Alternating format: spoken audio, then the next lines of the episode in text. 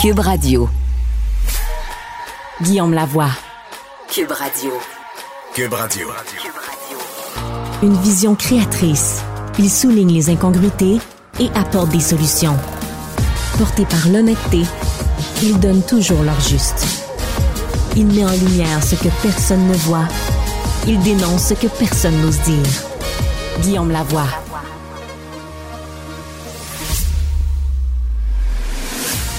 Bonjour, bienvenue à Cube Radio. Guillaume Lavoie ici en remplacement de Mario Dumont. Beaucoup, beaucoup de choses dans l'actualité. Évidemment, il y a la campagne chez nous et beaucoup de nouvelles, évidemment, qui arrivent du côté américain. Commençons du côté américain avant de revenir chez nous. Aujourd'hui, là, Donald Trump a probablement donné raison à ceux qui disent que la personne qui se représente elle-même a un idiot comme avocat. plus on parle, plus Donald Trump ici vient de donner des preuves ou des arguments à ceux qui veulent être contre lui. En gros, il disait depuis le début, il n'y a pas de documents euh, top secret chez moi. C'est une fabrication du FBI. Le FBI a publié une photo avec des documents top secret et lui il dit vous voyez ils ont pas respecté mon bureau. Ils sont venus chercher des choses. Alors là-dessus, c'est assez extraordinaire, mais pas autant que l'autre nouvelle qui arrive du côté américain. C'est le retour de quelqu'un qu'on pensait qui était disparu depuis longtemps.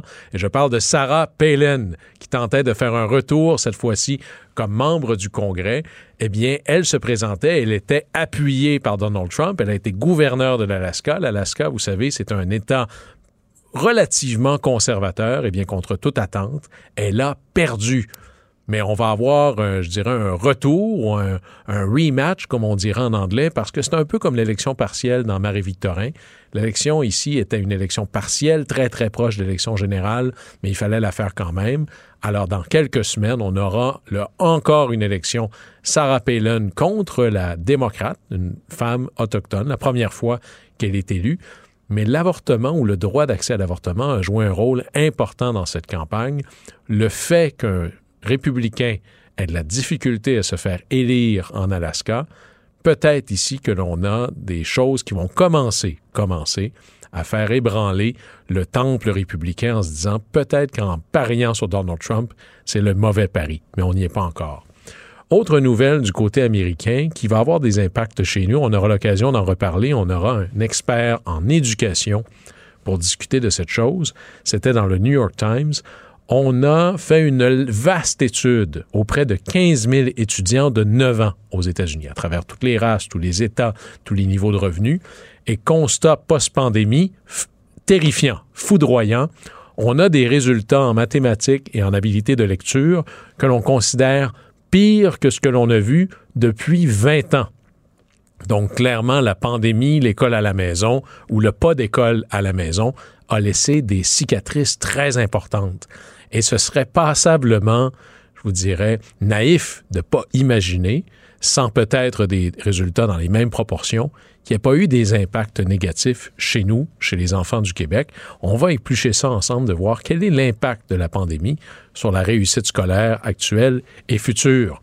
Et je termine avec l'élection au Québec. Il y a, évidemment, les partis se promènent, il y a quelque chose qui est en train de se passer, je pense, avec la campagne du Parti conservateur d'Éric Duhem. Il y a une croissance. Est-ce que ça va tenir? Ça, c'est très long. Il y a une expression en anglais qui dit peak too soon. C'est pas une bonne idée d'être au sommet des sondages trop tôt. L'élection est loin d'être terminée, mais il est en train de trouver une manière de coaliser les mécontentements. Et faire l'émotion de la colère est une des émotions les plus fortes dans le cadre électoral et le fait qu'il s'impose en réponse et aux répliques des autres partis, il y a peut-être quelque chose qui est en train de se passer là et là il va devoir vivre ce que vivent normalement les, les tiers ce que vivent pas les tiers partis d'habitude, c'est de passer dans une machine à rayon X à intensité faible. Plus on va avancer, plus il va s'imposer dans les sondages, plus la machine à rayon X va être puissante, plus on va commencer à le questionner sur lui, ses candidats, les enjeux de cohérence. On aura d'ailleurs un candidat du Parti conservateur dans mon coin de pays, au Saguenay-Lac-Saint-Jean, qui va nous parler un peu de comment ça se passe pour lui. Alors voilà un peu où est-ce qu'on s'en va aujourd'hui. Et maintenant, on va parler d'inflation. Vous écoutez Guillaume Lavoie. L'inflation, c'est ce maître mot qui se met à toutes les sauces, que l'on parle de la capacité de négocier des salaires, d'avoir de la main-d'œuvre, de trouver des matières premières. Et bien sûr, si vous faites l'épicerie, vous le voyez et c'est loin d'être facile. Et parmi les produits, je dirais, essentiels ou de première nécessité, on voit aussi des augmentations, et je parle entre autres du prix du lait. Et pour en parler avec nous, on a l'expert de l'expert du monde agricole et surtout de l'économie de la nourriture, Sylvain Charlebois, professeur en distribution alimentaire à l'Université d'Halifax. Bonjour, M. Charlebois. Bonjour, Guillaume. D'abord, très heureux de vous avoir avec nous et permettez-moi, juste avant qu'on commence notre entrevue, je vais vous féliciter parce que moi, qui est un grand amateur de poutine, j'ai lu avec délectation le livre sur l'histoire de la poutine que j'ai trouvé fort intéressant. D'ailleurs, j'en ai fait une lecture dominicale, mais franchement, j'ai beaucoup aimé ça comment dire, vous avez réussi à nous faire découvrir que dans ce plat aux origines on ne peut plus modeste, il y a une histoire incroyablement riche. Alors ça, c'est vraiment intéressant, mais restons justement dans ces ingrédients de base, relativement, supposément, peu coûteux.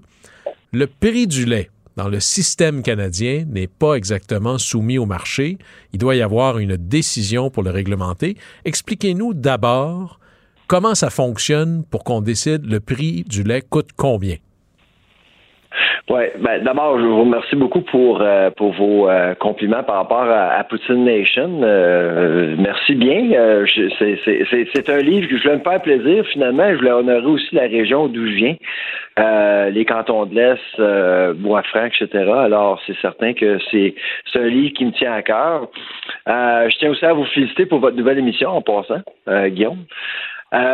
Pour ce qui est du lait, le processus est quand même euh, assez compliqué, mais je vais résumer ça en deux temps. D'abord, la Commission canadienne du lait, qui est une société de la couronne, est chargée euh, d'évaluer le coût de production du lait. Donc, on recense en fait au-delà de 200 producteurs laitiers à travers le Canada et on estime le coût de production du lait.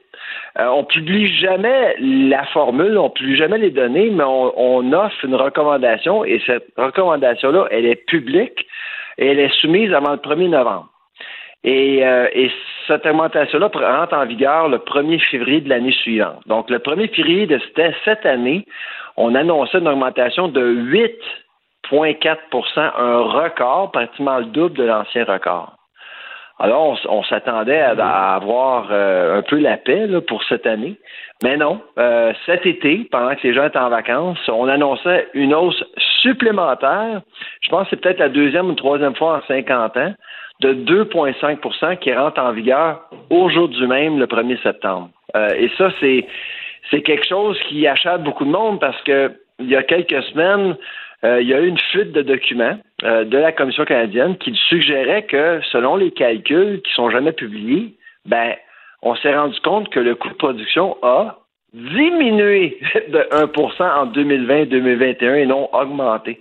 Alors, c'est pour ça que les gens se demandent de sérieuses questions à savoir, bon, qu'est-ce qui se passe à la Commission? Est-ce que la Commission et les producteurs de lait font qu'un. Qu'est-ce qui se passe exactement? Ben justement, Sylvain Charlebois, d'abord, ce que vous nous dites ici, c'est que le prix du lait, contrairement à d'autres prix dans euh, l'alimentation, est déterminé par l'autorité politique. On est vraiment dans un régime d'exception. Il est déterminé au niveau fédéral. Maintenant, je suis assez curieux. Moi, je ne savais pas que le calcul derrière n'était pas public. Comment est-ce qu'on peut justifier ça? J'imagine que déjà d'autres avant moi D'autres avant nous, les partis d'opposition, surtout ceux qui s'opposent au régime de gestion de l'offre, vont dire mettez vos chiffres sur la table. On ne peut pas dire je prends en compte l'ensemble des coûts, mais je publie rien. Pourquoi cette espèce de boîte noire ou de régime opaque dans la détermination du prix? Ben, ben c'est ça, parce que dans le fond, au Canada, contrairement à d'autres pays, le lait, c'est pratiquement un bien public. Là. Euh, et vous avez tout à fait raison, Guillaume. Euh, avec le système de quotas publics que l'on a, sanctionné par l'État, euh, on s'attend à une transparence. Mais nous, on avait nos soupçons. Ça, ça fait des années qu'on pensait qu'il y avait quelque chose, qui avait anguille sur roche. Et c'est ce qu'on apprenait cet été, malheureusement. La Commission canadienne du lait est contrôlée, gérée par deux euh, deux personnes, deux commissaires, qui ont un lien aussi à la production laitière. Alors, c'est pour ça qu'il y, a, beaucoup de conflits d'intérêts qui, euh, à mon avis, euh, change un peu la donne par rapport au calcul. Ce qu'on a, mentionné récemment après la fuite du document à la commission, c'est qu'on nous disait que, bon, oui, les coûts de production ont peut-être diminué selon certaines données. Par contre, l'inflation, c'est l'inflation. Euh, alors, il faut, euh, faut ajouter un coefficient supplémentaire au calcul. Mais, Mais moi, Guillaume, là, oui, moi je pense que le, meilleur, la meilleure recette contre le cynisme ou la critique d'un régime qui fait toujours un peu l'objet euh, de critiques ou de doutes, c'est la lumière. Alors je pense pas que la commission s'aide ici. Euh, je pense que c'est même troublant et, on s'achète des problèmes pour plus tard, surtout que l'on est euh, dans un régime qui est de plus en plus d'exception. Mais j'ai une question pour vous parce que pendant longtemps, puis là c'est une campagne électorale, la question pour débusquer les politiciens qui vivent pas la vie des gens ordinaires, c'était combien coûte une livre de beurre, combien coûte une peine de lait? Le problème, c'est que maintenant, on a une multiplication du format disponible, un litre, deux litres, en sac, pas en sac, ah mais aussi une multiplication des types de lait. Là. Je parle pas juste des crémés, ultra lait et autres. Lorsque l'on parle que l'autorité fédérale autorise une augmentation maximum, ça s'applique pas, j'imagine, également à tous les laits.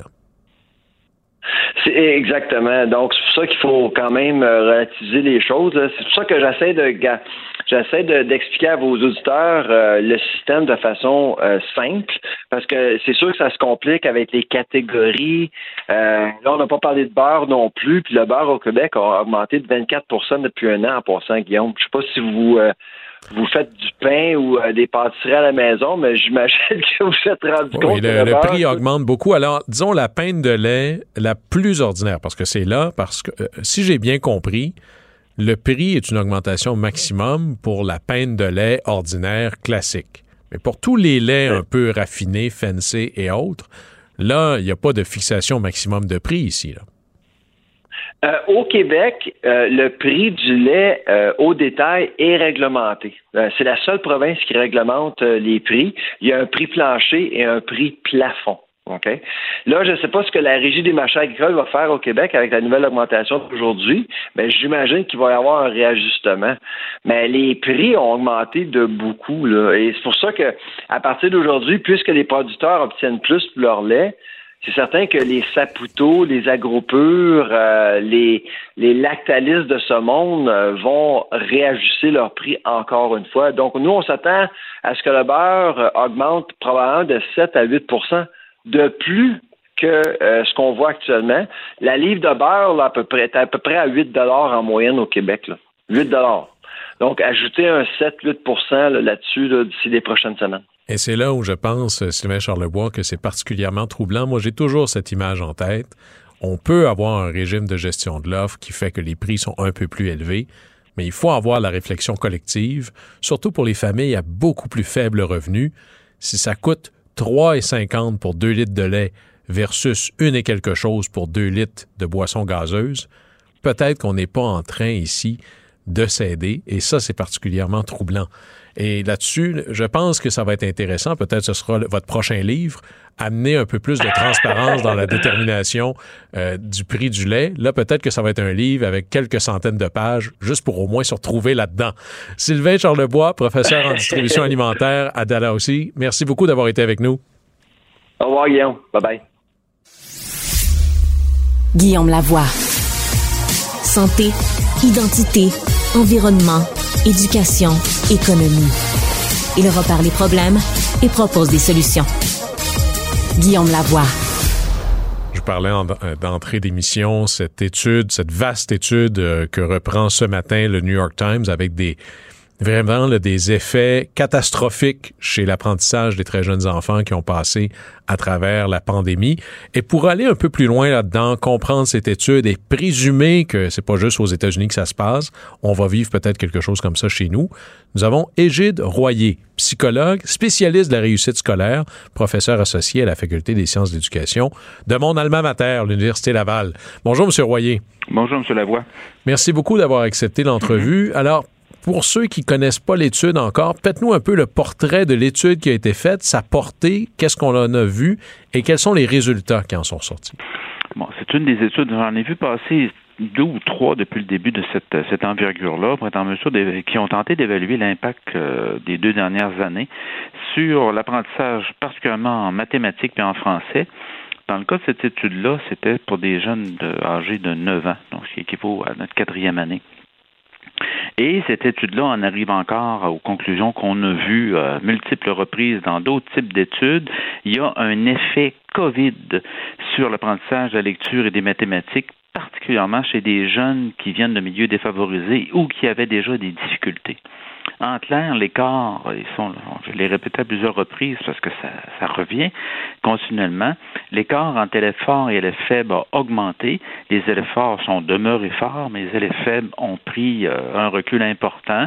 On a même quelques études québécoises là, qui ont documenté ça, qui, qui en viennent à la même conclusion. Est-ce qu'on pourrait dire ici, ne serait-ce que pour trouver euh, quelque part une bonne nouvelle dans cette marée de mauvaises nouvelles, c'est que l'école reste un outil qui permet de lutter contre les inégalités. Parce que s'il y avait eu plus d'écoles, les écarts entre les forts et les faibles auraient été moins grands à ce moment-ci. Ah, vous, touchez, quelque chose de sensible.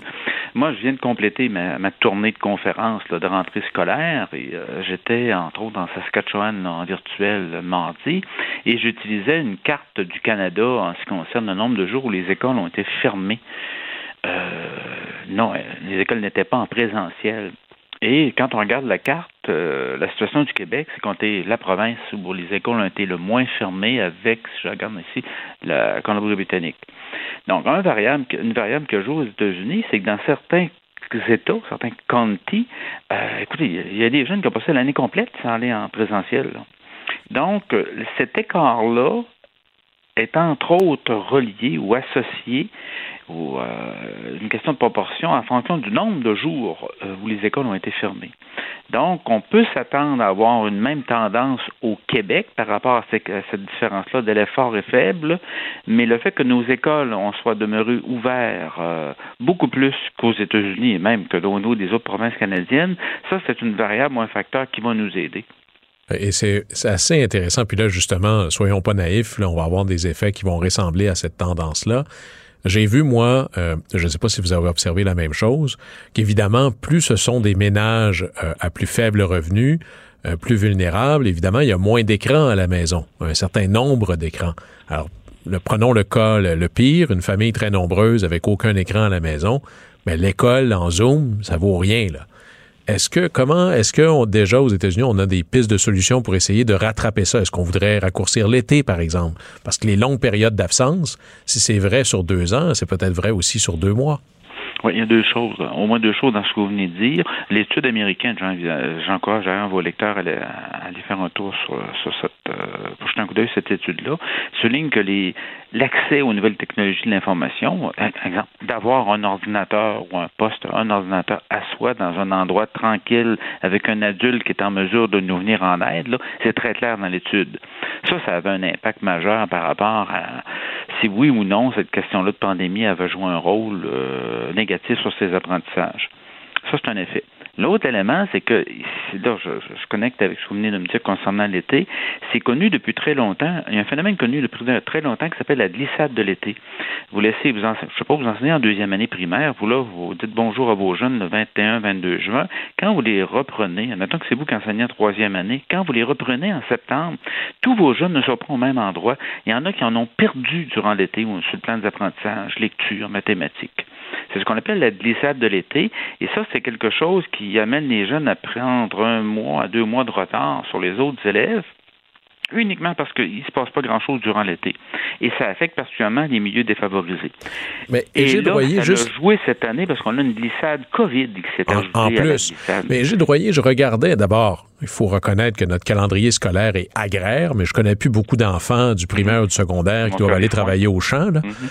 Est-ce qu'on ne devrait pas, euh, c'est pas un réflexe premier chez moi, mais s'inspirer euh, de l'Europe là-dessus, d'avoir un été un peu plus court pour éviter cette glissade, quitte à avoir des semaines de relâche euh, supplémentaires éparpillées dans l'année? Est-ce que ce serait pas une autre manière d'éviter de creuser l'écart entre, par exemple, les étudiants forts naturellement ou ceux dont le milieu familial est entouré de livres, où on exige de la lecture l'été, où il y a une espèce de suivi, et ceux où c'est plus difficile? Dans le fond, il y a deux choses dedans. La première, c'est qu'il y a des systèmes scolaires qui ont décidé justement de raccourcir la période de l'été. On peut ramener ça à six semaines au lieu de huit semaines et d'ajouter des semaines, comme venez de le dire, d'ajouter des semaines durant l'année scolaire. Ça, ça implique probablement que la, principale discussion, même pas pédagogique, la principale discussion est au niveau des contrats de travail et de déterminer si oui ou non, au niveau du personnel qui est présentement dans les écoles, ils souhaitent avoir ça. Il y a sûrement un élément qui peut néanmoins jouer, c'est que toute cette question-là de glissade, de retard d'apprentissage, et là, je peux associer le décrochage à ça, parce qu'on a eu des chiffres récemment au niveau du décrochage. Il y a sûrement une mesure qu'on pourrait euh, qu'on pourrait euh, renforcer. C'est celle, c'est celle d'être capable d'offrir certaines activités qui permettent de maintenir les habiletés d'apprentissage, particulièrement de la lecture, les habiletés à lire durant l'été. Ça serait une chose. La deuxième des choses, et là, j'ouvre à plus large, parce que tous ces retards scolaires-là amènent une certaine forme de, de, de décrochage chez certains, chez certains jeunes. Euh, je passais le, commentaire à un, de vos, un de vos collègues récemment. Dans la présente campagne électorale, il va falloir absolument se poser la question, outre la question du calendrier scolaire, mais se poser la question, est-ce que comme au Nouveau-Brunswick, en Ontario et au Manitoba, est-ce qu'on pourrait clairement établir l'attente que tous nos jeunes sont en apprentissage jusqu'à 18 ans? Et qu'on va mettre en place les moyens pour les soutenir, pour leur permettre d'être en apprentissage jusqu'à 18 ans pour l'obtention d'un diplôme. C'est le genre de, discussion que j'aimerais entendre présentement dans la campagne électorale, pas uniquement parler de la pénurie d'enseignants ou des purificateurs d'air dans les écoles, mais cette question-là d'être en mesure d'offrir du soutien et demander, de demander à des jeunes de 14-15 ans qui sont en difficulté suite à la, suite à la COVID ou suite même à l'ISAB de l'été ou à d'autres choses, qu'est-ce qu'on peut t'offrir pour te soutenir pour être en, apprentissage jusqu'à 18 ans. En disant clairement que notre attente comme société, c'est ça. On veut que la majorité de nos jeunes demeurent à l'école et aient une forme de diplôme. Je trouve ça incroyablement intéressant et si on n'en parle pas assez dans la campagne électorale, on s'assurera, nous, d'en parler encore davantage. J'espère qu'on aura l'occasion de le refaire. Et Gilles Droyer, euh, psychologue et spécialiste en réussite scolaire, vous êtes professeur à l'Université Laval et d'ailleurs, j'invite nos auditeurs à aller écouter des bouts de vos conférences sur YouTube où vous en avez pas mal. Mm-hmm. Je trouve votre point de vue très intéressant et peut-être que c'est une manière de se regarder et de re-questionner l'éducation pour ce que ça doit être, justement, la poursuite et la quête de la réussite scolaire. Merci beaucoup, Gilles Droyer. Au plaisir. Guillaume Lavoie. Santé, identité, environnement, éducation, économie. Il repart les problèmes et propose des solutions. Guillaume Lavoie. La chronique argent. Une vision des finances pas comme les autres. C'est le temps d'ouvrir le portefeuille et de voir s'il en reste encore. Francis Gosselin, bonjour. Il en reste toujours, Guillaume. Et sinon, il y a du crédit. ah, je vois que tu es prêt pour le gouvernement fédéral. Alors, Francis, euh, tu veux nous parler... Pour la campagne électorale. oui. Euh, sinon, tu peux aller piger dans le fond des générations. Ça a l'air que ça aussi, c'est gratuit, malheureusement. Alors, tu veux nous parler d'abord, le prix du pétrole est en baisse. Ça fait trois jours que ça baisse. Moi, je me méfie un peu de ça. Je pense toujours à cette marotte de Bill Clinton, euh, de lâcher les headlines, les titres, penser aux threadlines, les tendances alors, trois jours, est-ce que c'est une tendance parlante? Euh, parlante, je sais pas si je dirais ça, mais ça reste que je trouvais, j'ai passé l'été à parler du cours du pétrole qui montait qui baissait, mais euh, mais ça a baissé, puis ça, surtout c'est un niveau euh, relativement bas là. Je regarde les, cours actuellement là, un peu en bas de 92 dollars le baril de Brent. Euh, je pense que d'autres d'autres cours là, étaient en bas de ça à 86 là, mais en fait c'est le niveau le plus bas que ça a atteint depuis le début de l'année, janvier-février dernier. Donc on se rappellera que le prix du pétrole avait énormément augmenté sur fond du conflit euh, en, Ukraine et tout ça, euh, des incertitudes relatives aux besoins de la Chine, la relance de l'économie mondiale et tout. Euh, donc, à la conjoncture de tout ça, c'est sûr que ces dernières semaines, ça a un peu fait le yo-yo, mais là, on est, on, de manière générale, en tout cas depuis le début de l'été, euh, Guillaume, on semble être sur effectivement un trend line qui est à la baisse. Mais comment Parce que les fondamentaux, ça ne va pas nécessairement mieux en Ukraine. Euh, on n'a pas euh, explosé. On a augmenté l'offre un peu plus. Est-ce que ça aurait hmm. peut-être une connexion juste avec le fait que la période de vacances, donc des grands voyages, je pense surtout à la consommation des avions et des gens qui font hmm. plus de distance aurait diminué. Un peu comme le classique, ça monte avant les périodes de congé, puis bizarrement, ça redescend un peu après.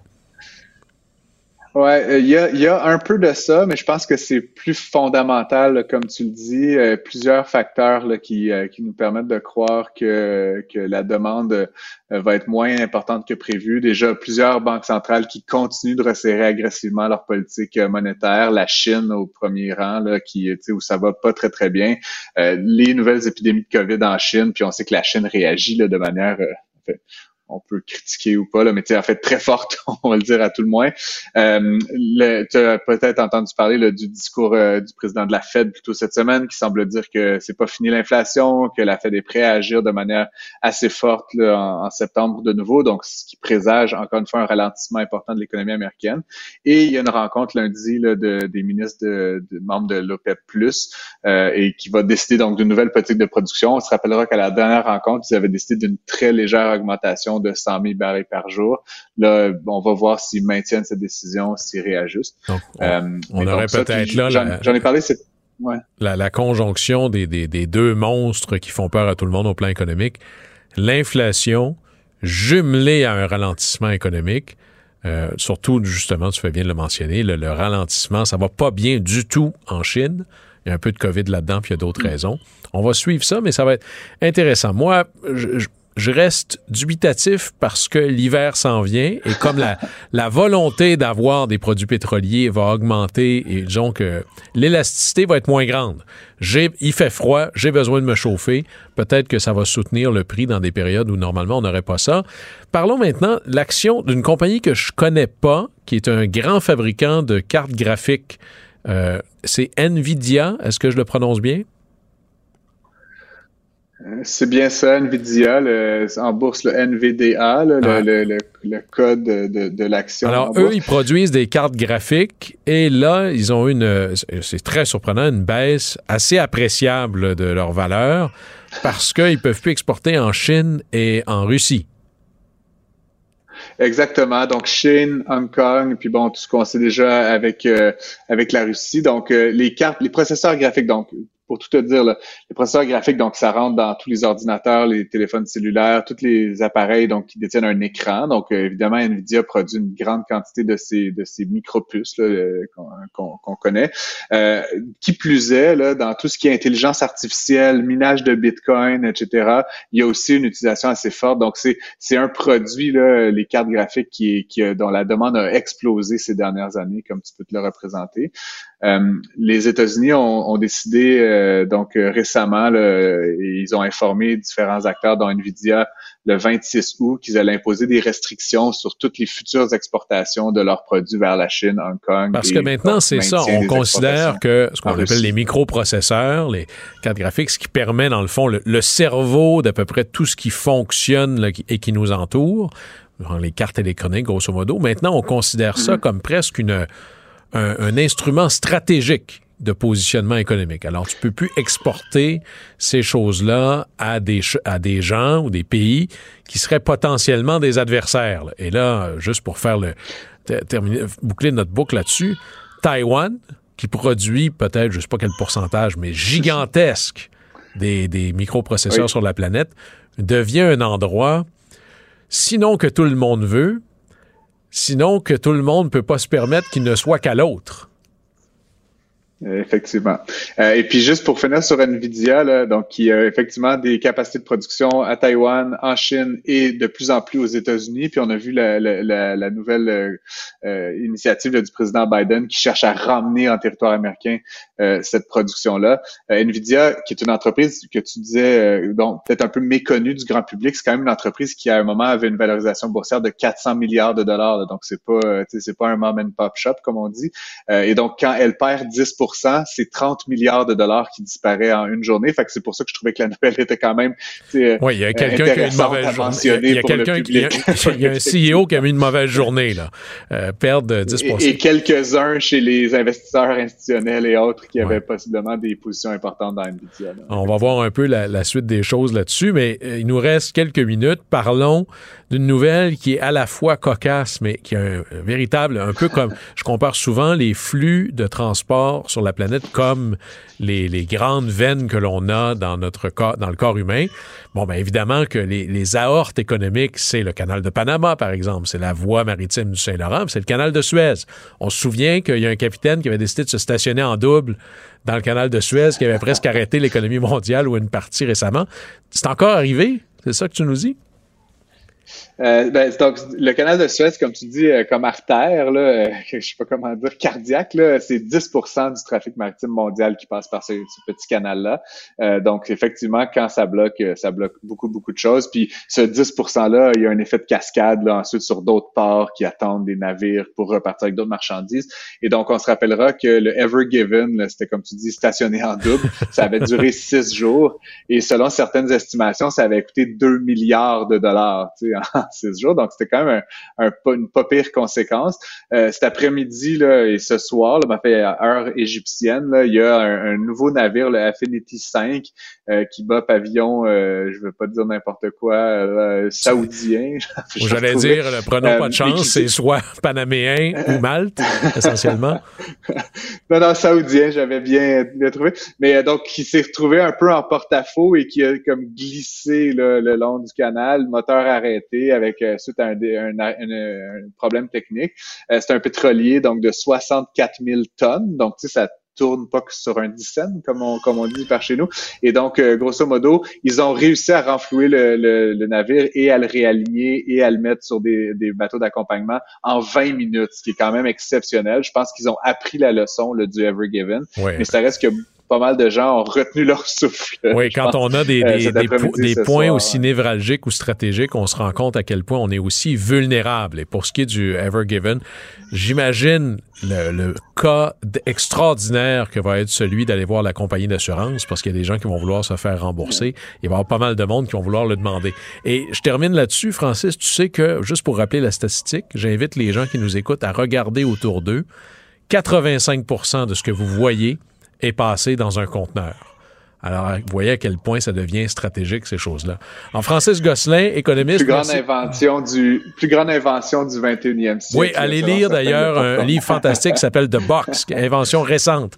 Francis Gosselin, merci beaucoup d'avoir été avec nous. Au plaisir. Je t'en prie, bonne soirée.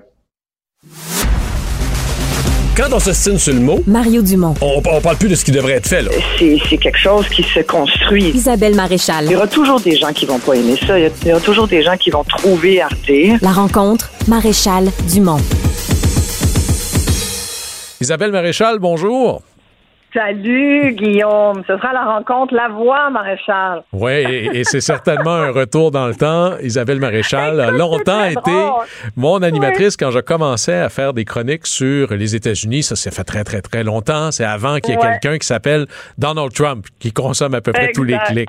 Revenons près de chez nous. que tu t'en souviennes, c'était, euh, on a eu beaucoup de plaisir à la radio ensemble. Beaucoup, beaucoup.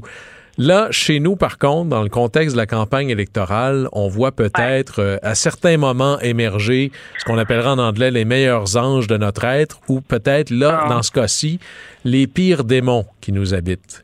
Euh, Écoute, oui, tout à fait. Puis là, tu fais référence, euh, parce que c'est mon sujet d'aujourd'hui, au courant de rage et de colère qui semble se cristalliser chez nous envers les élus, beaucoup cette semaine, hein, plusieurs cas qui donnent froid dans le dos à peine une semaine de campagne, même pas, hein, 4-5 jours, puis on voit euh, des, des élans de, de, de violence sais, la violence à plusieurs degrés, mais, tous ces degrés-là sont, inacceptables. Qu'on pense à Sylvain Lévesque, dont euh, le candidat député sortant de la CAC, là, euh, dans Chauveau, qui a d'ailleurs porté plainte à la police parce qu'il a retrouvé une de ses pancartes électorales modifiée par ordinateur, une espèce d'image où on voyait du sang qui dégoulinait sur son visage évidemment euh, Marois Reski, euh, qui euh, qui elle aussi a porté plainte et, on a même arrêté quelqu'un qui a été relâché. Ça, ça ce bout-là, tu vois, je le comprends pas, Guillaume. On a une promesse à comparaître de cette personne en lui disant ne vous approchez pas de la candidate Reski, mais je veux dire, ça me paraît assez léger. Je trouve qu'on aurait dû, là, je trouve qu'on a perdu une belle occasion d'envoyer un message, c'est-à-dire, tu niaises pas avec ça, puis si jamais on, t'attrape, tu vas peut-être passer quelques jours en dedans, parce que ce qui se passe, c'est très, très, très inquiétant. Enrico Ciccone, un autre, là, qui, euh, un autre candidat qui euh, a vu son bureaux de circonscription vandalisés. Je veux dire, c'est tous des citoyens, politiciens, qui veulent représenter leurs concitoyens il n'y a personne qui mérite ce traitement-là. Non, tu sais, Isabelle, je trouve qu'il y a un changement de, degré. Là. Par, par exemple, le vandalisme systématique ou occasionnel des pancartes électorales, euh, je pense que ça doit être aussi vieux. Après ça, s'en prendre à des moustaches ici, oui, ou des puis... de ici, ça on l'a vu à la Mais s'en prendre à des locaux électoraux, à la limite, on pourrait remonter à l'époque euh, des gros bras là, où on brûlait, où il y avait de l'intimidation. Mais quand c'est rendu à des attaques directes ou voilées contre des candidats, moi je pense là-dessus, les médias sociaux on, créé une espèce de filtre, c'est-à-dire c'est comme tu peux écrire tout ce qui te passe par la tête, comme s'il n'y avait personne de l'autre côté.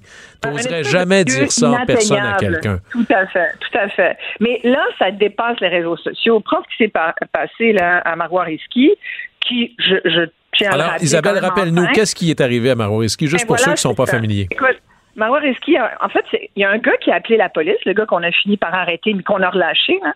Euh, et tout le monde est étonné. Hein. D'ailleurs, le procureur de la couronne, la police, les enquêteurs, apparemment, tout le monde est étonné qu'il ait été relâché. Mais bon, Marois Risky, euh, en fait, cette candidate euh, libérale, euh, le gars appelle à la police puis il dit vous allez trouver, je vous donne l'adresse sur telle rue. Vous allez, j'ai pas eu les enregistrements j'ai lu le compte rendu et, et je le je le retransmets dans mes mots. Mais en gros, le gars appelle la police pour dire vous allez trouver un cadavre sur telle rue. Euh, c'est le, le, de la candidate euh, et, et, c'était la rue où habite euh, Marois Risky. Sincèrement, ça, apparemment qu'il aurait également laissé des menaces de mort à son endroit à elle dans la, la boîte vocale du, du, bureau de circonscription. En tout cas, c'est quelqu'un qui a commencé à s'attaquer à elle sur les réseaux sociaux, mais qui a dépassé ce stade-là, qui tu sais, t'appelles la police, t'appelles le 911, puis tu dis, c'est pas une blague, c'est pas drôle. Tu dis, vous allez retrouver Madame une telle morte. Oui, on est de l'ordre, c'est de l'ordre criminel ou sinon euh, d'une dérive psychologique très, très important. On imagine que les forces de sécurité vont selon le risque, et là, on ne faut rien dévoiler, qu'il y aura des mesures pour euh, augmenter la protection des gens qui représentent, euh, qui sont face à une menace plus importante. Mais Marois ouais, cette semaine, Guillaume. On dit beaucoup ça. On dit euh, la police s'en occupe. Euh, il y a des mesures euh, qui sont là, donc les élus sont protégés. Tu sais, et, et là j'élargis un peu parce que là on voit des élus, puis visiblement euh, je sais pas si tu as vu, ben, sans doute, la semaine dernière, c'est Christian Freeland. Là, on parle du, des élections québécoises, mais la semaine, la semaine dernière, c'est la vice-première ministre du Canada qui a été victime d'un gars qui l'a harangué verbalement, violemment. Elle n'avait pas de garde du corps. C'était, oui, d'ailleurs, ça, pour nous, ça nous surprend euh, comme Québécois de voir ça parce que c'est toujours à la suite, comme dans tout, lorsqu'il y a une dérive, il y a une correction. Euh, par exemple, avant, euh, l'assaut du caporal Lortie en 1984, t'entrais dans l'Assemblée nationale comme dans un moulin. Euh, après la crise d'octobre, les ministres au Québec ont eu des gardes du corps. On n'a pas ça véritablement ailleurs au Canada. Au niveau fédéral, j'étais très surpris de voir que Mme Freeland, qui est la vice-première ministre, sans aucune protection, évidemment, le, chef de le premier ministre, lui, a une protection de la GRC. Alors, je pense que la conséquence... L'opposition n'en a pas. Non, ça, c'est surprenant les députés d'opposition n'en ont pas. Mais tu sais, tu regardes ça, puis tu dis, tu sais, parlons des médias aussi. Je veux dire, moi, j'en ai eu, j'ai fait moi-même. Euh, j'ai eu mon lot de d'insultes, de, menaces, incluant des menaces de mort aussi. À une certaine époque, j'animais les débats à feu TQS, puis pendant quelques mois, j'ai eu un gardien de sécurité qui euh, qui me raccompagnait dans le stationnement parce que j'avais eu des menaces de d'un illuminé là, qui, euh, qui avait décidé que lui allait m'attraper dans, dans le parking, tu comprends? Isabelle, est-ce que je peux te poser une question là-dessus, ben, Isabelle Maréchal? Et, si là, t'es pas à l'aise, tu nous le dis. Mm-hmm. Quand on est l'objet de menaces comme ça, puis là, je parle pas du festival des insultes et des crachats gratuits sur les médias sociaux, lorsque c'est assez sérieux que même la police dit il y a quelque chose ici, une menace de mort, quelque chose de spécifique. Comment on vit ça, mais surtout, quand est-ce qu'on considère, bon, mais ça, c'est terminé, ça, on n'est plus là? Ou il reste toujours un peu cette pulsion de vouloir regarder par-dessus son épaule? Est-ce que ça nous habite pour la vie après? Mais moi, à, cette époque-là que je t'ai décrite, là, j'étais vraiment pas rassurée. Et oui, je regardais véritablement là, euh, derrière mon épaule quand je sortais là. Euh, le soir après avoir fait mon émission. J'ai eu euh, récemment, il y a une couple d'années, juste avant la pandémie, j'ai eu un autre euh, bozo là, qui s'est mis à m'écrire à l'autre station de radio où je travaillais et à, écrire des, des, mots assez explicites. Évidemment, souvent pour les femmes, là, ça touche souvent euh, la sexualité, notre corps. Moi, il y a une phrase qui m'a écrite et c'est là où on a fait comme OK, là, là c'est trop. Tu sais, tu peux en laisser passer puis tu dis hormis les insultes, comme si c'était devenu bon, une insulte c'est pas grave, du crachat c'est pas grave. Ben oui, c'est grave pareil, c'est jamais le fun. Nous, on, parle, on donne notre opinion, les, élus euh, veulent représenter la population ou tout autre porte-parole. Bon. C'est nous-mêmes euh, qui sommes la cible. On devient des cibles faciles aujourd'hui. Mais bref, cette phrase-là, je m'en souviendrai sans doute toute ma vie. Il avait dit Je vais te violer à la pointe de mon couteau. Et ça, pour moi, ça a été là. Moi, j'en ai j'en ai fait une coupe de cauchemars, je t'avoue. Euh, euh, dans les jours qui ont suivi. Je suis allée voir mon patron à l'époque, qui a essayé de qui a transmis ça à la police. Et sincèrement, c'est pour ça que je te dis, on dit beaucoup depuis le début de la semaine, il y a quand même une certaine sécurité. Moi, je pense qu'on a relativement peu de, portée. Euh, à moins que le gars soit vraiment épais, puis visiblement il y en a parce que dans le cas de Marois on a pu retracer la personne, mais sur les réseaux sociaux, ça devient un peu ce que tu disais tout à l'heure, cette espèce de lieu où tout est permis, sans balise, où euh, finalement tu peux te tu peux te cacher derrière une adresse. de libérer les, pires instincts. Sur la sécurité, des fois, je me dis, euh, il, est, il est habituellement de, de bonne pratique de dévoiler le moins de choses possibles sur les mesures de sécurité déployées pour protéger l'une ou l'autre. Mais Isabelle, je veux te, te, poser une question. Puis là, là-dessus, c'est pas une accusation ou une critique envers Madame Risky, qui, elle, fait face à des menaces. C'est quelque chose de profondément bouleversant, mais elle a porté la chose un peu plus loin. Elle a pointé du doigt ou pointé le doigt vers Éric Duhem et sa campagne, qui lui a dû répondre à savoir est-il quelque part responsable de ce qui se passe? Parce que là, on franchit autre chose, là. Exact. Est-ce que quelqu'un incarne cette chose-là? Est-ce qu'il est responsable à lui tout seul? Je pense que non.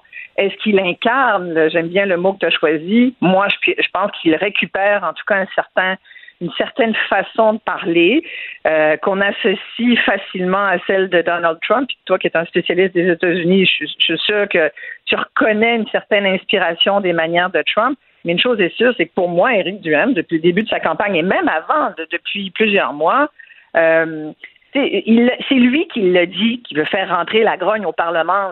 C'est pas quelqu'un d'autre, c'est lui. Alors, il peut aujourd'hui dire Ah, j'aurais peut-être pas dû dire ça, ce qu'il n'a pas dit. Euh, non, bien au contraire, pour euh, renchérir sur les propos de Marois Risky, lui dit euh, Oh, là, elle vient de franchir une ligne, je l'invite à la prudence. Moi, si tu m'invites à la prudence, qu'est-ce que je dois comprendre? Ça veut dire que si je continue de te pointer du doigt dans ta direction, tu, ça va être quoi ta prochaine étape? Tu comprends le moi, j'entends pas qu'il calme le jeu. J'entends juste que il prend de haut, puis euh, tu comprends, il, il, parle pas à, il parle à ceux qui l'écoutent, c'est-à-dire tous ceux là, les les ben. Est-ce que c'est pas possible? Je suis moins, je suis moins certain, euh, Isabelle. Est-ce que c'est pas possible d'incarner une colère, une grogne, d'être une caisse de résonance d'une insatisfaction. D'ailleurs, ce serait vrai autant euh, chez Québec solidaire, euh, qui est pas heureux de la gestion du gouvernement actuel. C'est un peu ça la politique, c'est d'incarner un mécontentement et de le faire entrer au Parlement, au gouvernement. Mais est-ce que c'est possible d'être ça et d'être résolument contre toute forme de violence autre que celle, euh, c'est-à-dire d'être toute forme de violence? Je pense par exemple à René Lévesque René Lévesque, qui était le leader d'un mouvement euh, souverainiste, le Front de libération du Québec, se réclamait du ah même objectif. Et René Lévesque était dans ceux qui disaient tant qu'il existera des moyens démocratiques de faire avancer notre cause, ben ce sont des pleutres ben qui sont indéfendables, qui doivent être dénoncés. Complètement, complètement. Alors, Là, tu le ramènes loin. Moi, j'aurais envie de dire, regarde, tu n'as qu'à écouter la conférence de presse où Éric Duhem essaye de, répliquer à Marois Risky. Il a pris un ton à mon avis, un peu trop solennel pour nous dire il y a quand même des. Tu sais, dans la phrase qui dit je l'invite à la prudence, tout de suite après, quasiment, il dit il y, a des, il y a quand même des pas contents au Québec. Il y a des gens pas contents de ce qui s'est passé. Ils ont raison. Euh, sincèrement, il devrait y avoir une, condamnation beaucoup plus dure, plus sévère. Ben complètement, complètement. Puis, tu sais, si t'es pas content, là, il y en a des pas contents. Il y a raison là-dessus, Éric Duhaime. Il y a beaucoup de pas contents. On les a, on les a vus, là, qui ont, qui ont fait partie du grand convoi de la liberté. Là. il y a beaucoup de pas contents pour toutes sortes de raisons. De là à les, les peindre en, martyrs, les, comme comme euh, Éric le fait, je suis pas sûre. Tu sais, tout le monde. Nous a dit aussi il y a des gens qui ont été sacrifiés. S'il faisait référence à tous ces aînés qui sont morts dans les CHSLD, ben oui, il y a eu beaucoup de, de, gens là qui sont morts et qui n'auraient pas dû mourir et, on va revenir là-dessus. J'ai hâte en fait qu'on sorte de tous ces sujets de sécurité des élus et, de menaces sur les réseaux sociaux pour en venir aux vrais enjeux. C'est vrai qu'on a besoin d'idées puis pas de grogne. Mais quand, quand tu regardes la façon dont il parle, moi, j'ai envie de dire, si tu n'es pas content, là, c'est plus aux citoyens de, se ressaisir, ben va voter le 3 octobre. En attendant, prends ton gaz égal. Tu sais, j'ai envie de dire, gère ta haine. Imagine quel modèle on donne aux jeunes en ce moment. Imagine, là, déjà que là, l'école reprend. Combien de parents vont aller invectiver le prof ou l'enseignant dans pas longtemps pour dire Hey, euh, comment ça, t'as pas mis un 90 à mon enfant, le jeune qui va envoyer sur les roses son enseignant parce qu'il aura vu son parent le faire, il y a comme il y a comme un respect qui est, allé dans le dallo. Il y a une façon de parler aussi euh, vraiment. Euh, D'ailleurs, on euh, parle mal. Tu sais, Isabelle, il, faut être capable de se parler fort et durement, toujours en ayant en tête le, le, cadre dans lequel on le fait. D'ailleurs, au Parlement, ça, ça force le jeu. Euh, le fait de ne pas pouvoir parler directement à son adversaire, mais de le faire à travers la présidence, ça permet de calmer ben les tensions un peu. D'ailleurs, ce que mhm. j'invite euh, au, niveau scolaire, vu que tu le mentionnais, le vouvoiement permet ça. C'est assez dur d'être d'une vulgarité sans nom en vous voyant quelqu'un. Alors, ça oblige à revenir à quelle est la, la, cause sur laquelle on est profondément en désaccord. Et tu sais, Isabelle, je vois le, temps qui nous file, on, va se reprendre pour en parler, mais Gilles Vigneault avait cette phrase magnifique qui disait La violence, c'est un manque de vocabulaire. Et aux dernières nouvelles, il y a encore assez de mots pour exprimer nos désaccords. Et là-dessus, tous les chefs devraient, quitte à se répéter, ce ne sera pas la première fois qu'ils se répètent sur quelque chose, devraient en rajouter pour dire si vous êtes quelqu'un qui souscrit aux théories de la violence physique envers quelqu'un, envers un élu, un candidat, mon opposant, mon adversaire, je vais vous dénoncer, je ne veux pas vous avoir comme vote. Vous ne méritez pas la chance que vous avez de vivre ici. Peut-être que c'est ça qu'on devrait entendre. Oui, mais, ouais, mais je, retiens cette phrase de François Legault aujourd'hui qui est sorti puis qui a, proposé des mesures de sécurité pour les élus qui, qui en voudraient et qui a aussi interpellé tout le monde pour que tout le monde se calme. Il a dit ce n'est pas le Québec qu'on veut. Et je pense que ça résume bien euh, ce moment là où il faut tous se ressaisir. Puis quand je dis tous, c'est autant les enragés du volant que que les gens impatients puis qui engueulent la caissière, tu comprends quand tu arrives faire l'épicerie puis qu'il est 5 heures puis qu'ils en ont enlevé la moitié puis tu comprends, il faut que tout le monde respire un peu par le nez, Guillaume, parce que ça va, ça va être, ça va être difficile. On est juste, il reste, il reste quand même encore plusieurs jours d'élection. On va au moins se garder. Fou. On a, oui, on n'arrête pas de dire que ça va être une des campagnes les plus courtes. Écoute, ça fait 4-5 jours, puis je trouve déjà que c'est long, fait qu'imagine. Mais on va avoir l'occasion euh, de suivre ça. Isabelle Maréchal, merci beaucoup d'avoir été avec nous. C'est un plaisir. À demain. Ciao, Guillaume Lavoie. Pour nous rejoindre en studio. Studio à commercial cube.radio. Appelez ou textez. 187 cube radio. 1877 827 2346. Nouvelle qui va peut-être surprendre beaucoup de gens à travers le Québec. Il y a parmi les nombreux cimetières que l'on a un beaucoup plus célèbre que les autres historiquement, non seulement par les gens qui s'y trouvent, mais son positionnement. C'est le cimetière sur le Mont-Royal, le cimetière Notre-Dame-des-Neiges eh bien, les relations de travail vont sont au plus mal. Il y a des employés qui y sont. Euh, on parle de grève, ça va pas bien du tout. Et pour nous aider à comprendre ça un peu mieux, allons retrouver le président du syndicat des employés du cimetière Notre-Dame-des-Neiges, Monsieur Éric Dufault. Bonjour. Bonjour, Monsieur Lavoie. Alors, Monsieur Dufault, d'abord, pour les gens qui connaissent moins la chose, ils seront peut-être surpris d'apprendre que d'abord, il y a des employés pour un cimetière. C'est pas des choses auxquelles on pense naturellement. Et en plus, ils sont syndiqués. Quelle est la taille? Qui sont les Alors, combien d'employés à peu près? Et quelles sont vos tâches, grosso modo? Là? Euh, ben, il y a deux portions de, de, syndiqués euh, au cimetière Notre-Dame-des-Neiges. Il y a la portion opération, travailleuses et travailleurs à l'extérieur, qui était euh, avant aux alentours de 125, puis aujourd'hui qui ont été réduits jusqu'à 80. Et puis, il y a les employés d'administration à l'intérieur du bureau euh, qui euh, nous inclut nous et on nous étions là peut-être 23 auparavant. Maintenant, on est aux alentours de 17, 16 et même 15 avec les saisonniers. Alors, est-ce que habituellement euh, ce genre de chiffre-là, c'est soit parce qu'il y, a une fermeture ou une baisse des opérations? Je pense pas que ce soit votre cas. C'est un manque de main-d'œuvre? Qu'est-ce qui explique une réduction quand même assez importante selon les chiffres que nous vous donnez de la main-d'œuvre? Ben exact. Le, manque de main-d'œuvre, euh, il y a vraiment la saveur du jour euh, ces, jours-ci pour les, les Donc, c'est pas des coupures de poste, c'est qu'il y a moins de gens pour remplacer ceux qui partent, là. Non, non, exactement. C'est c'est pas un manque de main d'œuvre. C'est vraiment euh, une coupure de poste. Ah, et ce sont le, et c'est le désir de ne pas embaucher et de ne pas combler les postes qui sont euh, vacants que l'employeur juge euh, juge nécessaires. Puis là, ben, on ne comble pas les postes qui sont, qui sont on remplit pas les chaises des gens qui travaillent. Puis là, c'est là que vous touchez ou qu'on touche à peu près toutes les conséquences aujourd'hui. Vous avez qualifié les négociations d'infernales et interminables. Alors, là, vous aviez une convention collective avant. Elle est échue depuis combien de temps? Elle est échue depuis décembre 2017. Et puis, euh, depuis décembre 2017, pour faire euh, un topo euh, sur cinq ans, on s'est rencontrés à peu près une trentaine de fois. On a passé aussi dans un processus de conciliation dans lequel nous sommes encore actuellement. Et le, le, ce qui ne change pas, c'est vraiment le ton et l'attitude de, de l'employeur de, euh, qui, euh, qui est constamment en train de, de faire des demandes de, recul et d'abolition de, poste. Et là, bon, conciliation, ça fonctionne pas. On pourrait présumer la médiation qui pourrait à la limite être imposée par le ministre du Travail. Mais avant d'arriver là, vous dites, vous êtes en grève euh, aujourd'hui, vendredi, mardi prochain. Quelles sont les conséquences d'une grève d'employés de bureau dans un cimetière? je pense il y a des gens euh, qui, meurent tous les jours, euh, ça a des conséquences. Comment vous vivez avec ça? Est-ce que ce sont des services réduits ou non? Vous vous êtes pas là, personne.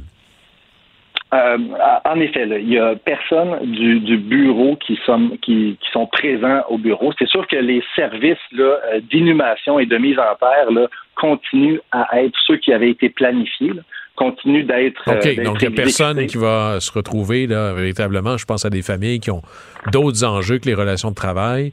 Tout ce qui était déjà euh, prévu va avoir lieu. Euh, actuellement, c'est le cas. C'est sûr qu'avec trois, trois jours de trois jours de grève qu'on annonce, puis nous là, c'est le dernier recours, la grève. Ça fait ça fait cinq ans qu'on tente d'une manière douce, modérée, d'expliquer, d'y aller en, en, en dialogue, puis pour éviter, là, euh, ultimement, nous, on vit pour euh, nos clients, ce sont nos familles. Puis on est directement impliqué avec eux. On, veut leur bien, on veut leur, leur bien-être. Puis c'est la raison pour laquelle on sort, euh, on sort aujourd'hui, demain et mardi à cause qu'on n'a pas d'écoute. Puis on veut un minimum de service, on veut leur rendre un minimum de service, et c'est ça qu'on était capable de leur garantir aujourd'hui avec ce qu'on nous offre. Bon, ben parlons, euh, Éric Dufault, président du syndicat des employés de bureau du cimetière euh, de Notre-Dame-des-Neiges. Euh, Parlez-nous. Bon, alors, si vous vous entendez pas, c'est parce que vos demandes sont pas à l'équivalence des offres. C'est quoi vos demandes? Quelles offres vous avez? Dans le fond, les gens qui nous écoutent veulent savoir, vous êtes combien loin de vous entendre, là? Euh, où on où on s'entend euh, pas du tout, c'est sur un minimum opérationnel d'équipe sur le plancher qui sert les gens. C'est-à-dire que euh, dans le passé et pendant les 20 dernières années, il y a toujours eu un minimum d'employés réguliers. Et puis ce minimum-là, l'employeur a décidé de ne plus le respecter à partir du moment où on revenait de la pandémie. Donc là, il, a décidé de, diminuer les postes, de diminuer le 17 salariés. On est baissé à 16, à 15, à 14, à 13. On est rendu à 12.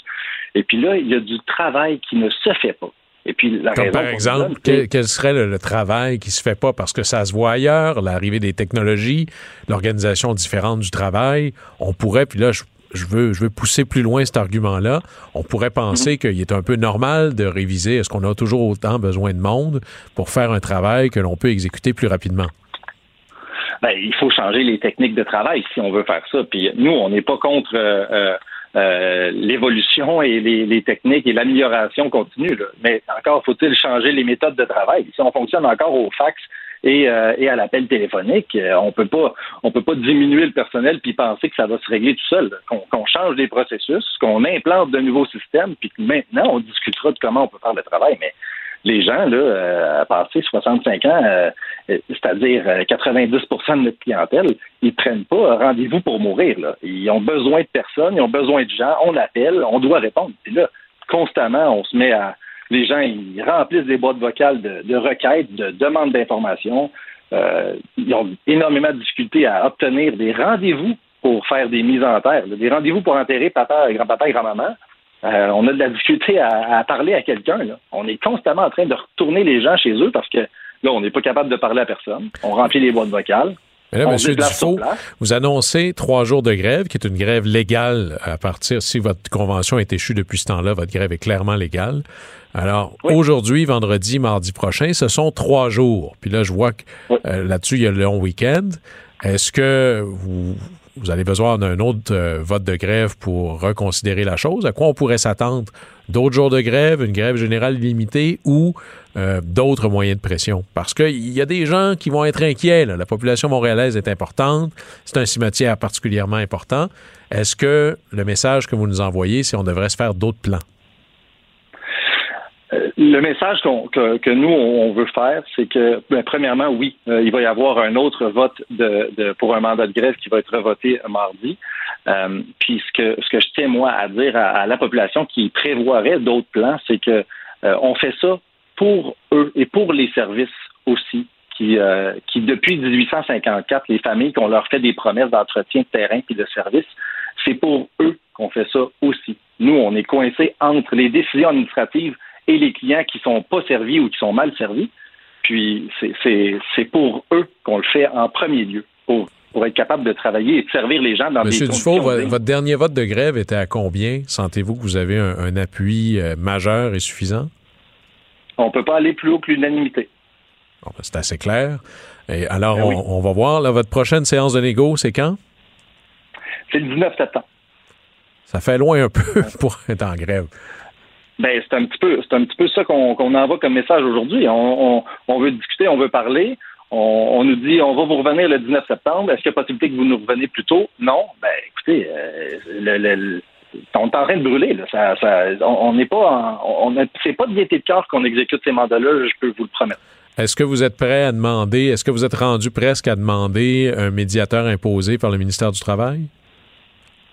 On n'a pas évalué cette option-là. Euh, je vous dirais, euh, ça, si c'est une piste de solution qui, est jugée euh, possible, on est à exclure aucune piste de solution. Bon, mais ben, on va continuer à suivre ça.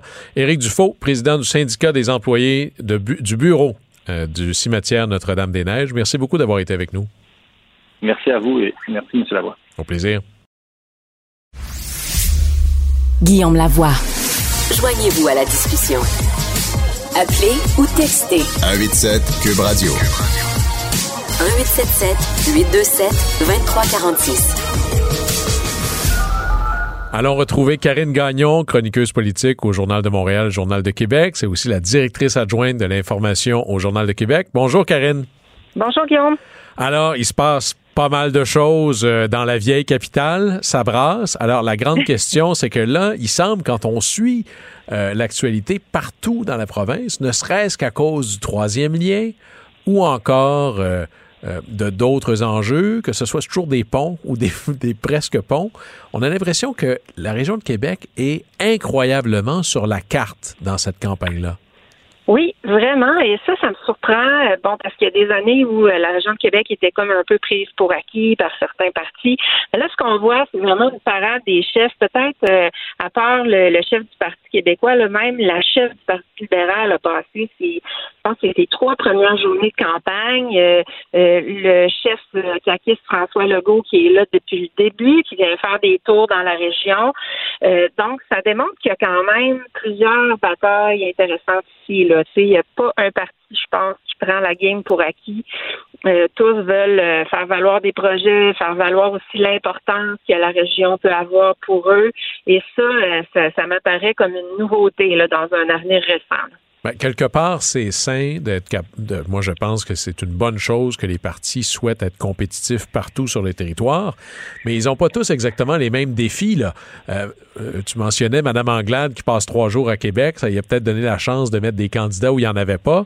Euh, mais est-ce qu'il y a encore, il y avait des forteresses libérales ah. dans la région de Québec. Maintenant, ben, ils sont cinquièmes dans certains, dans certains comtés. Là. Absolument. Moi, je t'avoue que je suis surprise de l'avoir passé autant de temps ici, étant donné que euh, je vois pas trop qu'est-ce qu'elle a à gagner. Il n'y a pas de comté où est-ce qu'on se dit ouais, ça peut-être pour les libéraux. Même pas dans Jean Talon, là, tu parlais de Château-Fort, euh, euh ça, ça, faisait des années, des années que c'était les libéraux. Euh, Sébastien Prou, bon, on le sait, là, avait démissionné en cours de, mandat, qui était un. Oui, historiquement, les, vedettes libérales étaient dans Jean Talon. Ah oui, absolument. Puis là, ça a été emporté par la CAQ dans une partielle. Et puis, euh, bon, maintenant, il n'y a plus vraiment d'enjeu à ce que je sache. Euh, donc, je suis quand même étonnée. Puis, ça ça n'a pas été son meilleur bout de campagne. Hein. On a vu Mme Anglade euh, avec une trentaine de personnes à Montmagny, avec un candidat qui, qui la contredisait sur sa position sur le troisième lien, l'autobus de campagne qui brise. Alors, je suis pas certaine que c'était la meilleure stratégie. moi, si j'étais elle, j'aurais passé plus de temps à Montréal, où est-ce que je pense qu'il y a plus de gains à faire peut-être. Mais tu sais, ça démontre que vraiment tous les yeux sont rivés ici. Là. Euh, dans, le, dans le cas de la CAQ, je, comprends là, parce que. Euh, ben, parlons-en, parlons-en de la CAQ. Le fait que la CAQ soit normalement là, on devait se dire bon, ben, la CAQ à Québec, il domine outrageusement, à part l'équivalent du plateau Mont-Royal, là, euh, quartier Montcalm où QS a une base très très forte. Grosso modo, pour ceux qui connaissent moins, c'est le quartier autour de l'Assemblée nationale à peu près. Mais Là, la CAQ passe beaucoup de temps là. Moi, j'ai des échos. Il y a une nervosité à la coalition Avenir Québec. Ça veut dire que le parti d'Éric Duhem dérange. Il doit ah, monter plus qu'on pense. Là. Oui, absolument. Je pense que c'est clair que la CAQ le voit comme un adversaire sérieux, euh, prend ça au sérieux euh, et euh, tu sais, on, on, verra pas euh, M. Legault et la CAQ mettre beaucoup d'efforts dans le centre-ville de Québec, là, dans Tachereau, par exemple, où QS avait été élu avec Catherine Dorion. Là, Madame Dorion est partie, c'est on présente un nouveau candidat, mais partout en périphérie. Euh, dans la pelleterie, par exemple, le, comté d'Éric Kerr, celui de Sylvain Lévesque, euh, dans Chauveau. Euh, on sait que là-bas, M. Duhem peut être une menace. dans Port-Neuf, sur la rive sud, en Beauce, M. Legault a passé beaucoup de temps là, dans ces, dans ces endroits-là, dans ces, ces comtés-là. Et c'est pas pour rien, là. C'est stratégique. Puis, il a voulu recadrer aussi le message sur la liberté, puis sur les mesures sanitaires. C'est parce qu'il sait très bien qu'en quelque part, le, discours de M. Duhem là, sur euh, euh, bon l'espèce de dictature sanitaire euh, porte chez certains électeurs de ces comtés-là, puis on, on veut mettre des efforts pour tenter de les convaincre de, de voter pour eux. Oui, mais j'ai l'impression, et Karine, tu sauras nous le dire, qu'on lit mal la région de Québec. Il y a une espèce de trope qui nous empêche de bien comprendre. On pense souvent, bon, c'est une ville de fonctionnaires, etc., mais c'est une très, très petite partie de la grande région de Québec, ça.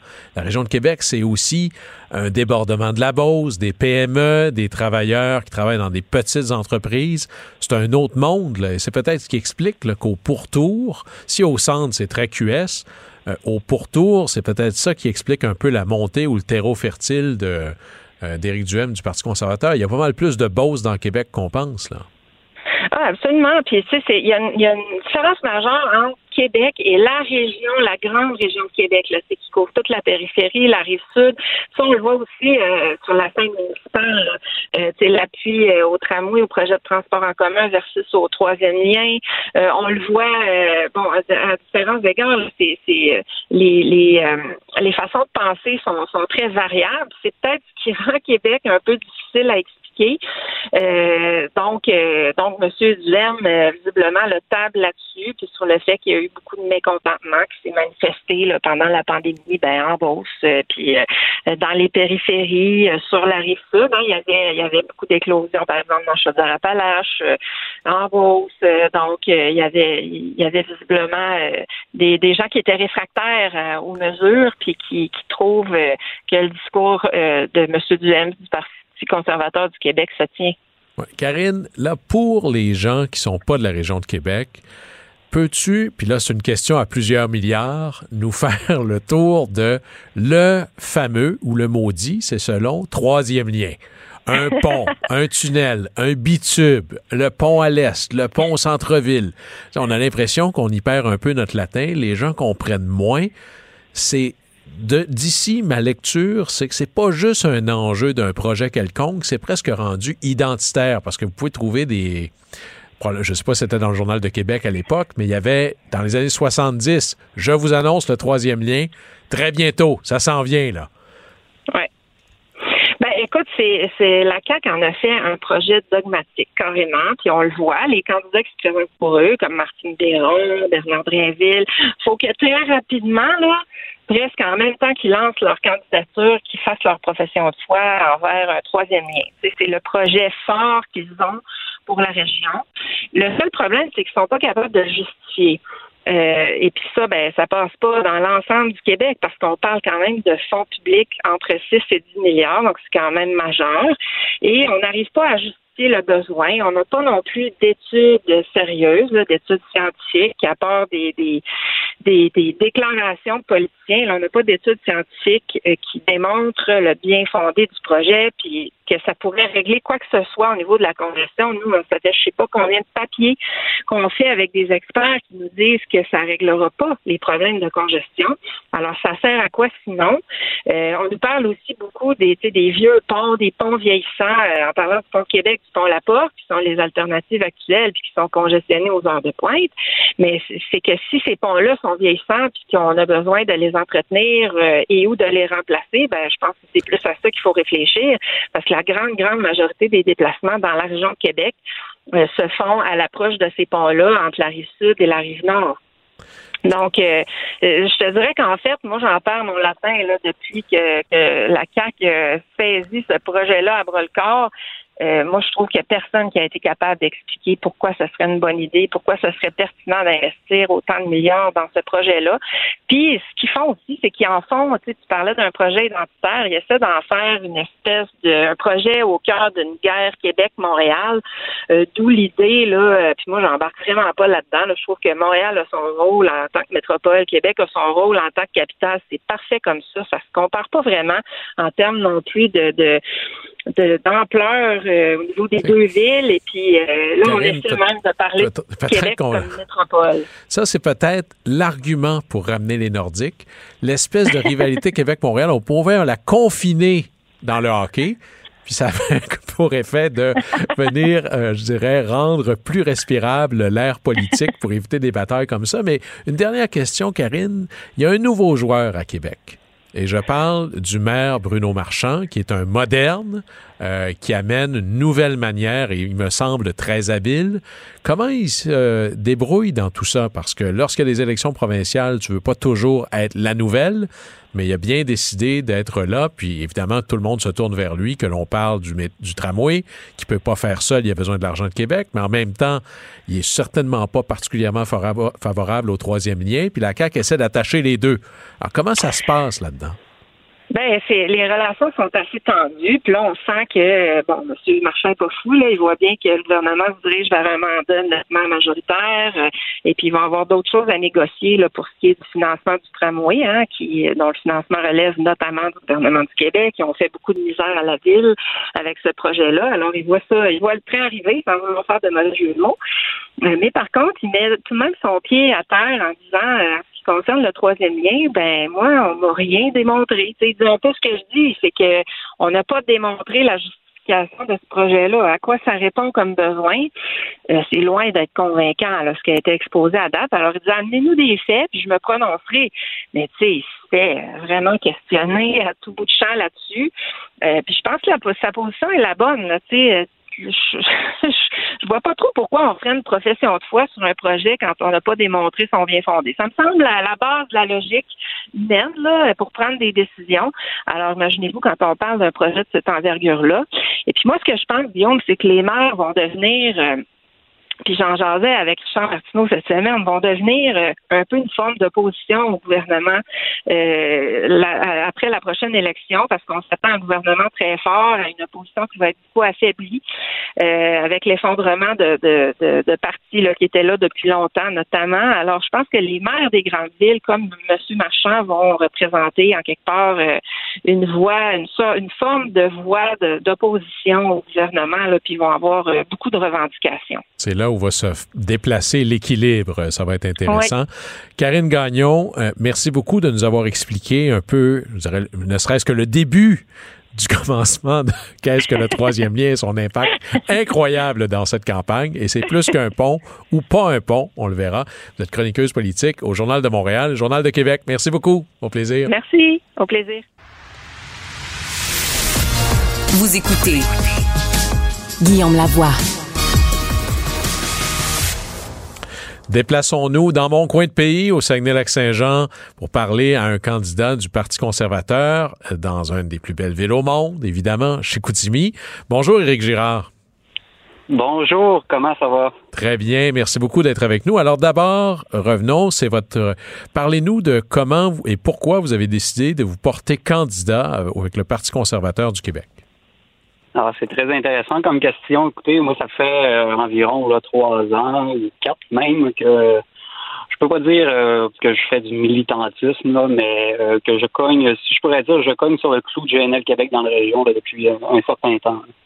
Alors, la prochaine étape pour moi, c'était naturellement de l'emmener dans, dans un débat, dans un débat politique lors d'une campagne électorale. Et pour aider nos auditeurs, évidemment, vous vous appelez Éric Girard. Vous avez peut-être l'ambition de devenir ministre des Finances, mais vous vous n'êtes pas cette personne-là présentement. Ah non, mais écoutez, on est trois au Saguenay, hein, on s'appelait Éric Girard qui se présente. Là. Alors, bon, les gens feront la distinction parce que vous, vous avez une position euh, certainement très tranchée. J'écoutais la conférence de presse lorsque votre chef est passé dans notre région. Vous, prenons le projet GNL Québec. Alors, pour expliquer, c'est du gaz naturel qui arriverait par pipeline de l'ouest jusqu'au Saguenay-Lac-Saint-Jean. Et là, il serait liquéfié afin d'embarquer sur des bateaux et de prendre le grand large. C'est un projet qui est très controversé relativement populaire dans la région, relativement impopulaire ailleurs. Alors, comment vous vous positionnez et quels sont les arguments que vous avancez?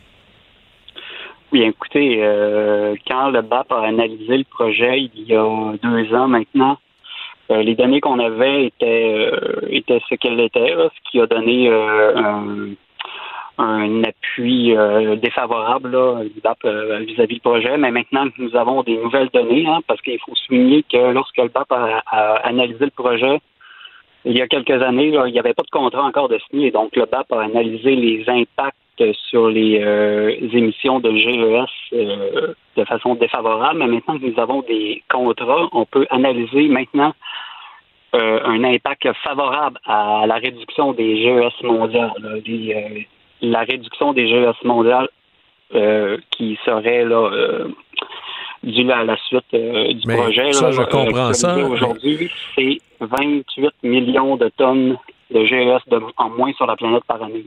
Mais ça, c'est dans la logique où, par exemple, puis j'ai entendu votre chef, le, le, GNL permettrait de remplacer les centrales au charbon que l'on est en train de réouvrir en Allemagne à cause de la guerre en Ukraine.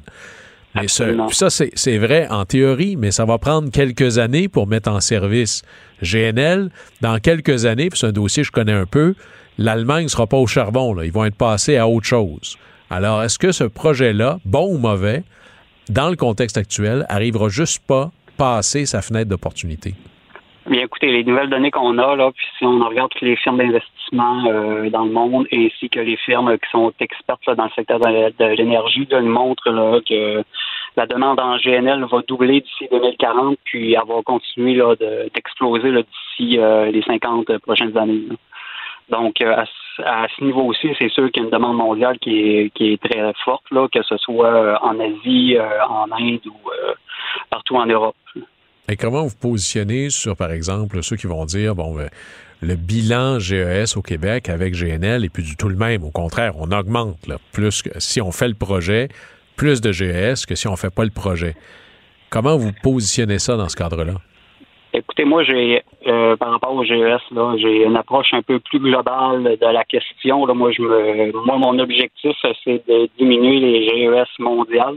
Je veux dire, euh, les changements climatiques, c'est un enjeu planétaire, pas seulement euh, qu'un enjeu ici au Québec. C'est comme ça que moi je vois euh, la situation par rapport au GES. Parfait. Laissons GNL de côté un, instant. Il y a, évidemment, ce n'est pas le seul enjeu parce que c'est une campagne électorale. Quels sont les enjeux premiers pour la région du Saguenay-Saint-Jean? Ben, écoutez, il y en a plusieurs. Hein. le développement économique, euh, l'économie de la région, les économies de région, c'est toujours un peu plus difficile. Hein. Il faut faut déplacer les Ramenez-nous ça concrètement. dans votre liste, de, vous avez des engagements pour la région. C'est quoi vos trois principaux, là, à part GNL? À part Saguenay, que vous connaissez sans doute, hein, vous avez spécialisé, vous venez de la région. Fait que c'est de créer des, c'est de mettre en place là, des, euh, des, facteurs euh, économiques et structuraux là, aux alentours de Port-Saguenay pour favoriser là, d'autres. Ben, parce que on sait que Port-Saguenay, c'est un avantage concurrentiel pour notre région ici. Mais il faut simplement le mousser là, puis euh, en faire la promotion à travers, à travers le monde pour attirer des entrepreneurs, entrepreneurs, les, des entrepreneurs étrangers là, qui ont besoin de la voie navigable là, pour exploiter ce qu'ils ont à exploiter, leurs activités on voyait, on en a parlé du côté fédéral, cette idée d'aluminium, parce que la région, évidemment, c'est l'Arabie saoudite de l'aluminium, de l'aluminium vert. Si le gouvernement fédéral, lui, commence à parler de faire un geste, est-ce que vous, comme membre du gouvernement du Québec, quel devrait être le rôle du gouvernement du Québec pour des conservateurs face à l'idée de subventionner le développement de l'aluminium vert? On le fait on le fait pas? Ben, le rôle du gouvernement, c'est de s'assurer qu'il y ait de la prospérité, de la prospérité, puis euh, qu'il y ait des emplois. Hein. Donc, si on met de la pression sur l'entreprise pour qu'elle développe là, euh, Elysis, là, euh, naturellement, Elysis, euh, c'est une technologie hein, qui va faire en sorte qu'il va y avoir des pertes d'emplois. Ben, le gouvernement, son travail, c'est de faire en sorte que ces emplois-là soient remplacés. Et comment? En créant des, en laissant euh, place au marché, hein, en créant des opportunités d'affaires, un peu comme comme GNL Québec. oui, d'accord. Euh, on, y revient. Là, les gens, on vient de faire une entrevue parlant du troisième lien à Québec. Il y en a qui trouvent ça ésotérique, il y en a qui trouvent ça absolument fondamental. Ce même débat-là existe à Chicoutimi également, en plein dans votre comté. Un deuxième pont ou pas? Bien, un deuxième pont, écoutez, euh, c'est euh, c'est très euh, veux dire est-ce que ça fait un débat polémique ici au Saguenay? Pas, encore mais c'est sûr qu'on en parle depuis depuis plusieurs années parce que c'est un peu comme euh, comme à Québec là ça fait une espèce de U là où est-ce qu'il y a un, seul pont pour traverser traverser le Saguenay si on veut faire de notre Saguenay une grande ville mais il faut commencer à penser comme une grande ville puis de mettre les infrastructures là nécessaires en place là, pour qu'on puisse y arriver un jour. Bon, vous vous présentez contre euh, Mme André Laforêt, qui est ministre, ministre régionale. Si je regarde Québec 125, elle semble voguer assez allègrement vers une victoire assez forte, à peu près autour de 45% dans les sondages. Vous êtes deuxième, mais à 19% Comment vous envisagez intervertir cet ordre-là? Là? Puis écoutez, c'est de parce qu'en politique, vous savez, on a des idées, mais il faut les, euh, divulguer à la population en quelques mots.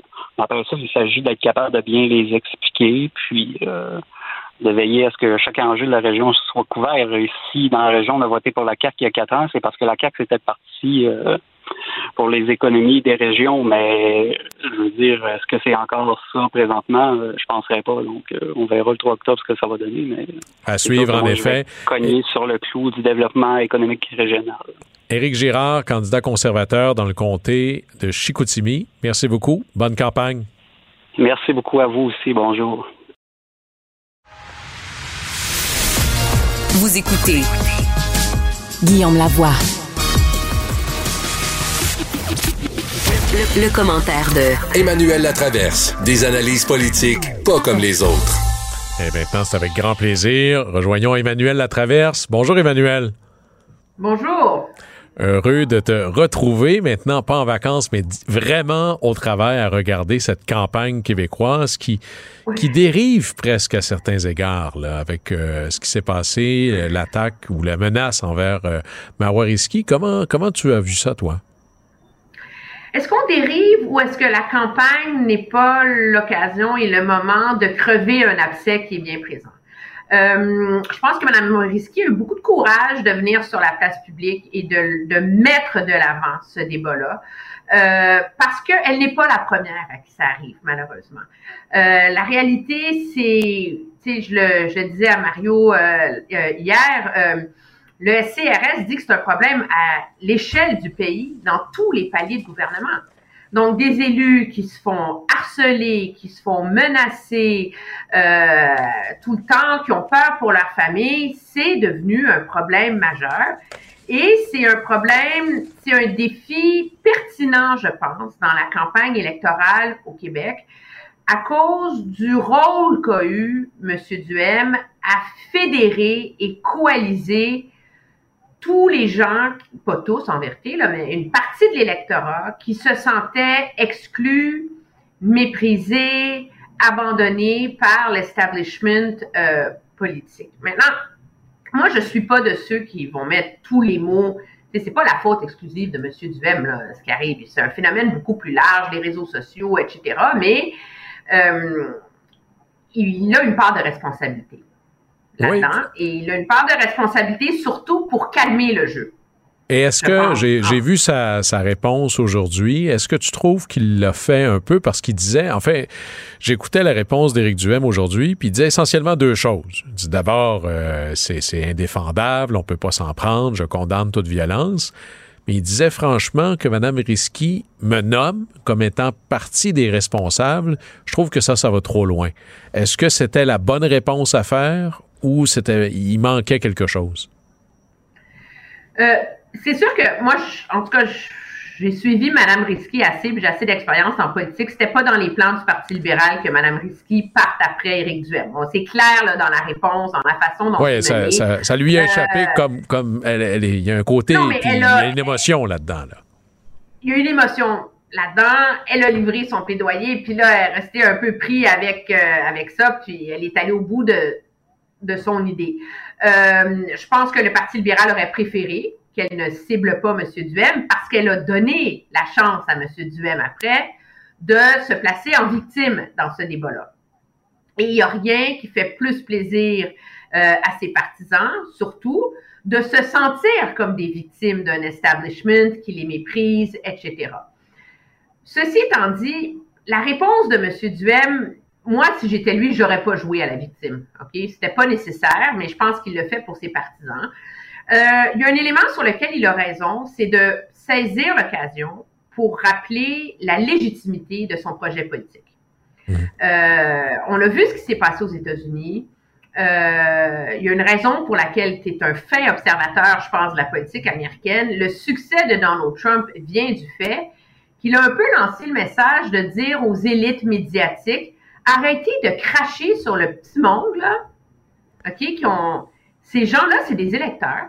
Ils ont quelque chose à dire. Ils sont, ils sont légitimes dans leurs insatisfactions, là. Ben oui, puis je m'excuse, mais ces gens-là, ils, ont le droit de vote, ils ont droit d'être entendus. Euh, ils ont absolument leur place dans le débat public. Puis c'est, c'est très bien qu'un parti politique réussisse à les fédérer. OK?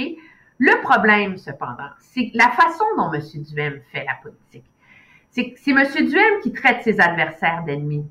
C'est M. Duhem qui dit qu'on va, euh, on va quoi, c'est pas donner une raclée à M. Legault, on va régler son cas à François Legault. mais là, là-dessus. C'est M. Duhem qui, qui, après ça, refuse de critiquer ou condamner un candidat qui veut amener des fusils dans des écoles en invoquant la liberté d'expression. Oui, là, là j'avoue, ça, c'est une chose.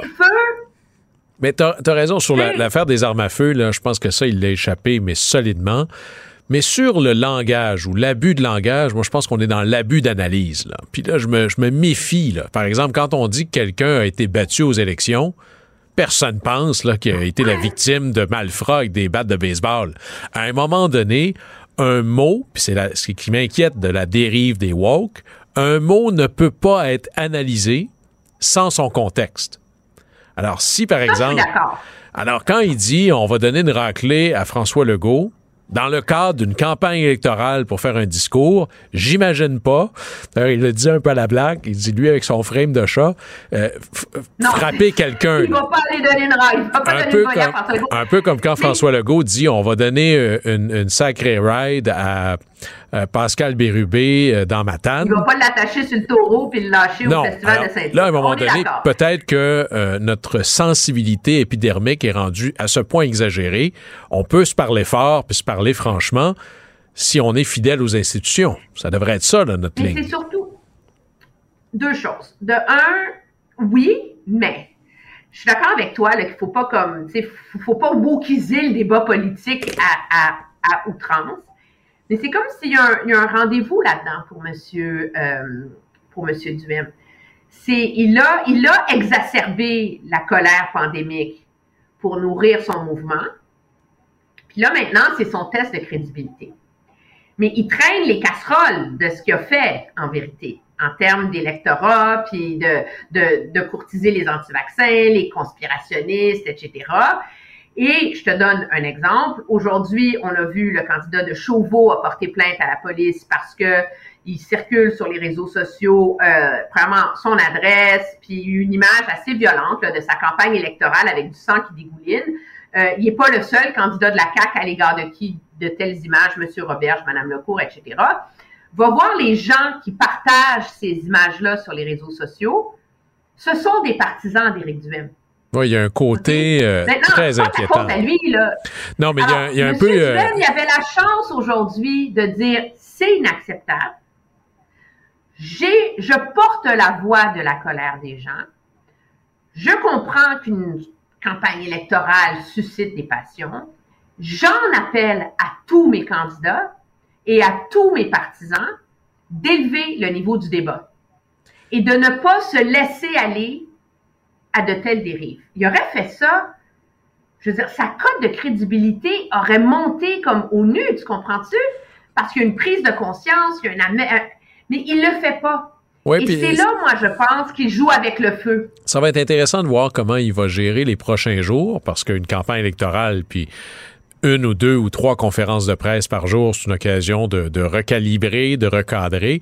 Je me souviens, moi, Gabriel Nadeau-Dubois, incapable de condamner la violence parce que c'était un peu son monde. Il y a peut-être un test, Gabriel Nadeau-Dubois, ici pour Éric Duhem, aussi euh, particulier que ça puisse sonner.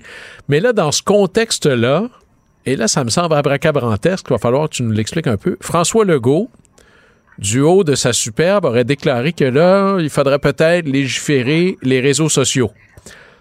Ben, il s'est fait poser la question est-ce qu'on devrait légiférer les réseaux sociaux contre la haine et le harcèlement en ligne? Puis il a dit il faut y réfléchir. Alors, il n'est pas le premier à faire ça. L'Allemagne a légiféré, la France a légiféré, et Ottawa essaie de légiférer. moi, je, prédis l'échec monumental de toute tentative ben, du genre. C'est très, très intéressant. C'est dans mon esprit, ce débat-là sur légiférer la haine et la violence en ligne et l'intimidation, c'est, c'est la preuve ultime que l'enfer est pavé de bonnes intentions. Tout le monde est d'accord que les premières victimes de la violence en ligne, ce sont euh, les femmes, les minorités, les gens plus marginaux, euh, et que c'est absolument condamnable. OK? En même temps, tu fais quoi pour légiférer ça? Parce qu'on s'entend, si tu, si tu contrôles le discours en ligne, tu interdis l'intimidation en ligne et la violence en ligne, tu légifères un droit de censure. Et c'est, la même chose comme de retirer Donald Trump de, Twitter et autres, et c'est pas quelqu'un que j'apprécie particulièrement. Mais qui va déterminer qu'est-ce qu'une insulte, jusqu'à à partir de quand c'est une insulte tolérable et que ça ne l'est pas? Il y a deux choses. Où est la ligne? Et qui trace la ligne? Si c'est moi qui la trace pour tout le monde, c'est très bien. Mais j'imagine que personne ne soit très à l'aise avec ça. Et c'est là où il n'y a pas de. C'est le, le, le, terreau de lapin d'Alice au Pays des Merveilles. Quand t'entres là-dedans, tu sais pas où ça va, là. Euh, ça se traduit mal en ben français, mais c'est un peu ça. Le rabbit hole, oui. Mais c'est parce qu'il y a deux choses.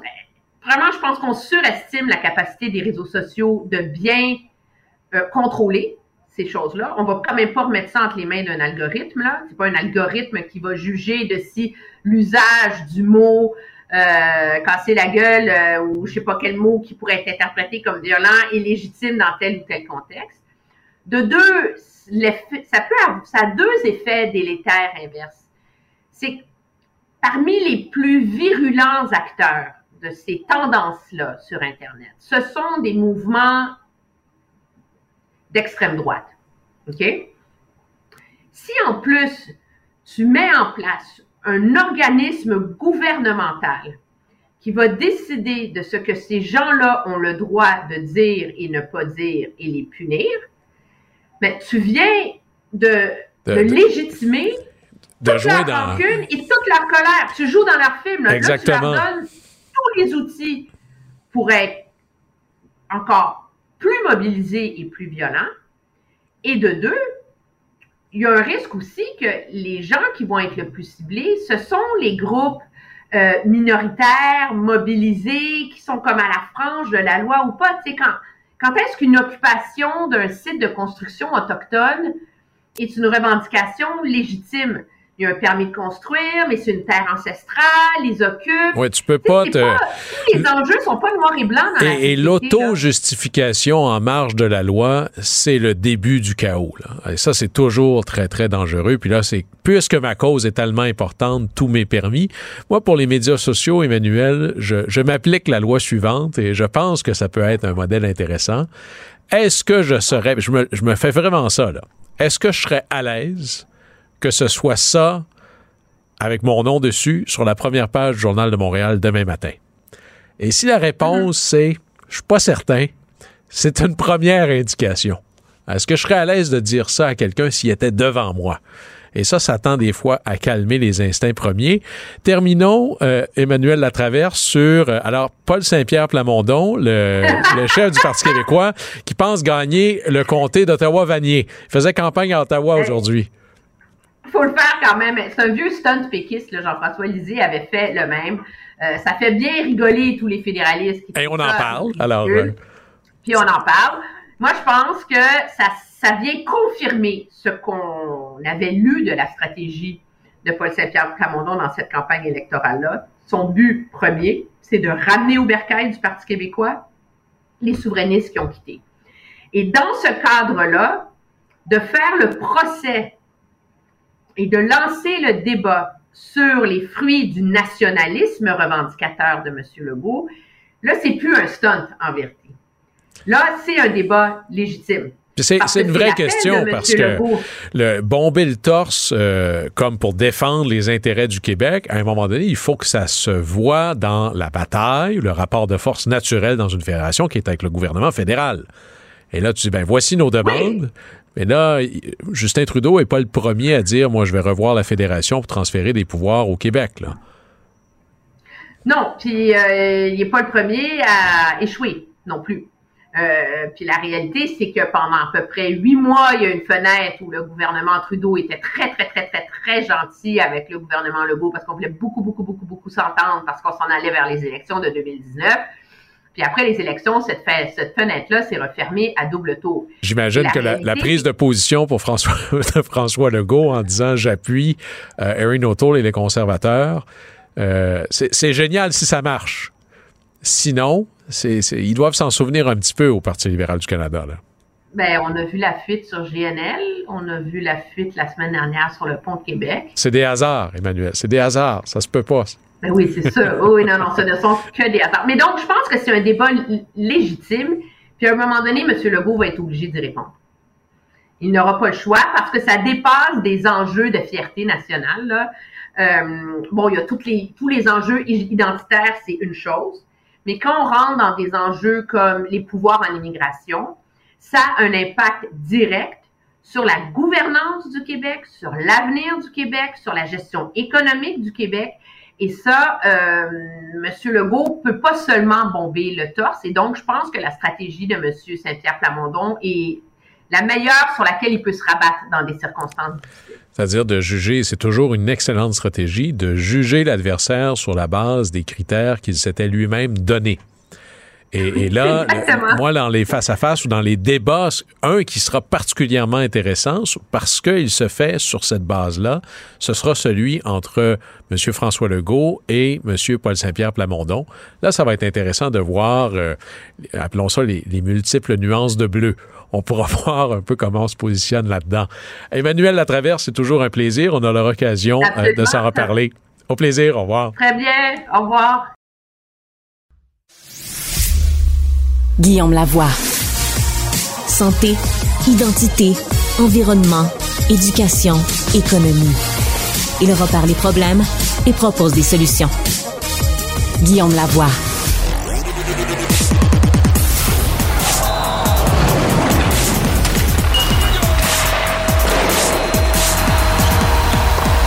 Jean-François Barry, un chroniqueur pas comme les autres. Parlons sport avec Jean-François Barry. Bonjour Jean-François. Allô Guillaume. Jean-François. Première question, es-tu un fan de sport? Parce que là, c'est la première fois qu'on travaille ensemble. C'est vrai. Alors, moi, je suis un, un fan de tout. J'ai mes sports de prédilection un peu le hockey, moins qu'avant.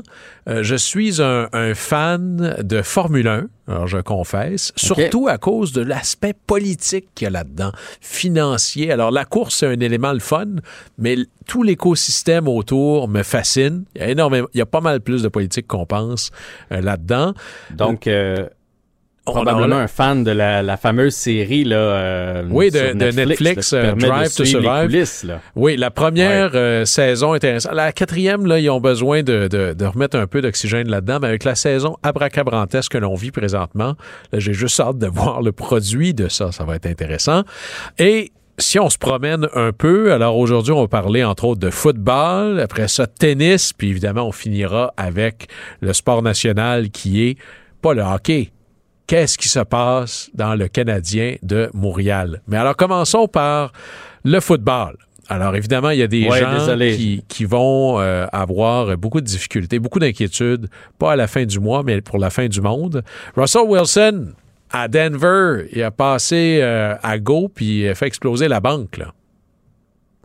Exactement. Je m'allais dire désolé, j'ai pas de j'ai pas de course pour toi aujourd'hui, mais j'ai quand même d'excellentes nouvelles. Donc Russell, Russell, Wilson qui a été échangé euh, cette année des Seahawks aux euh, Broncos de Denver.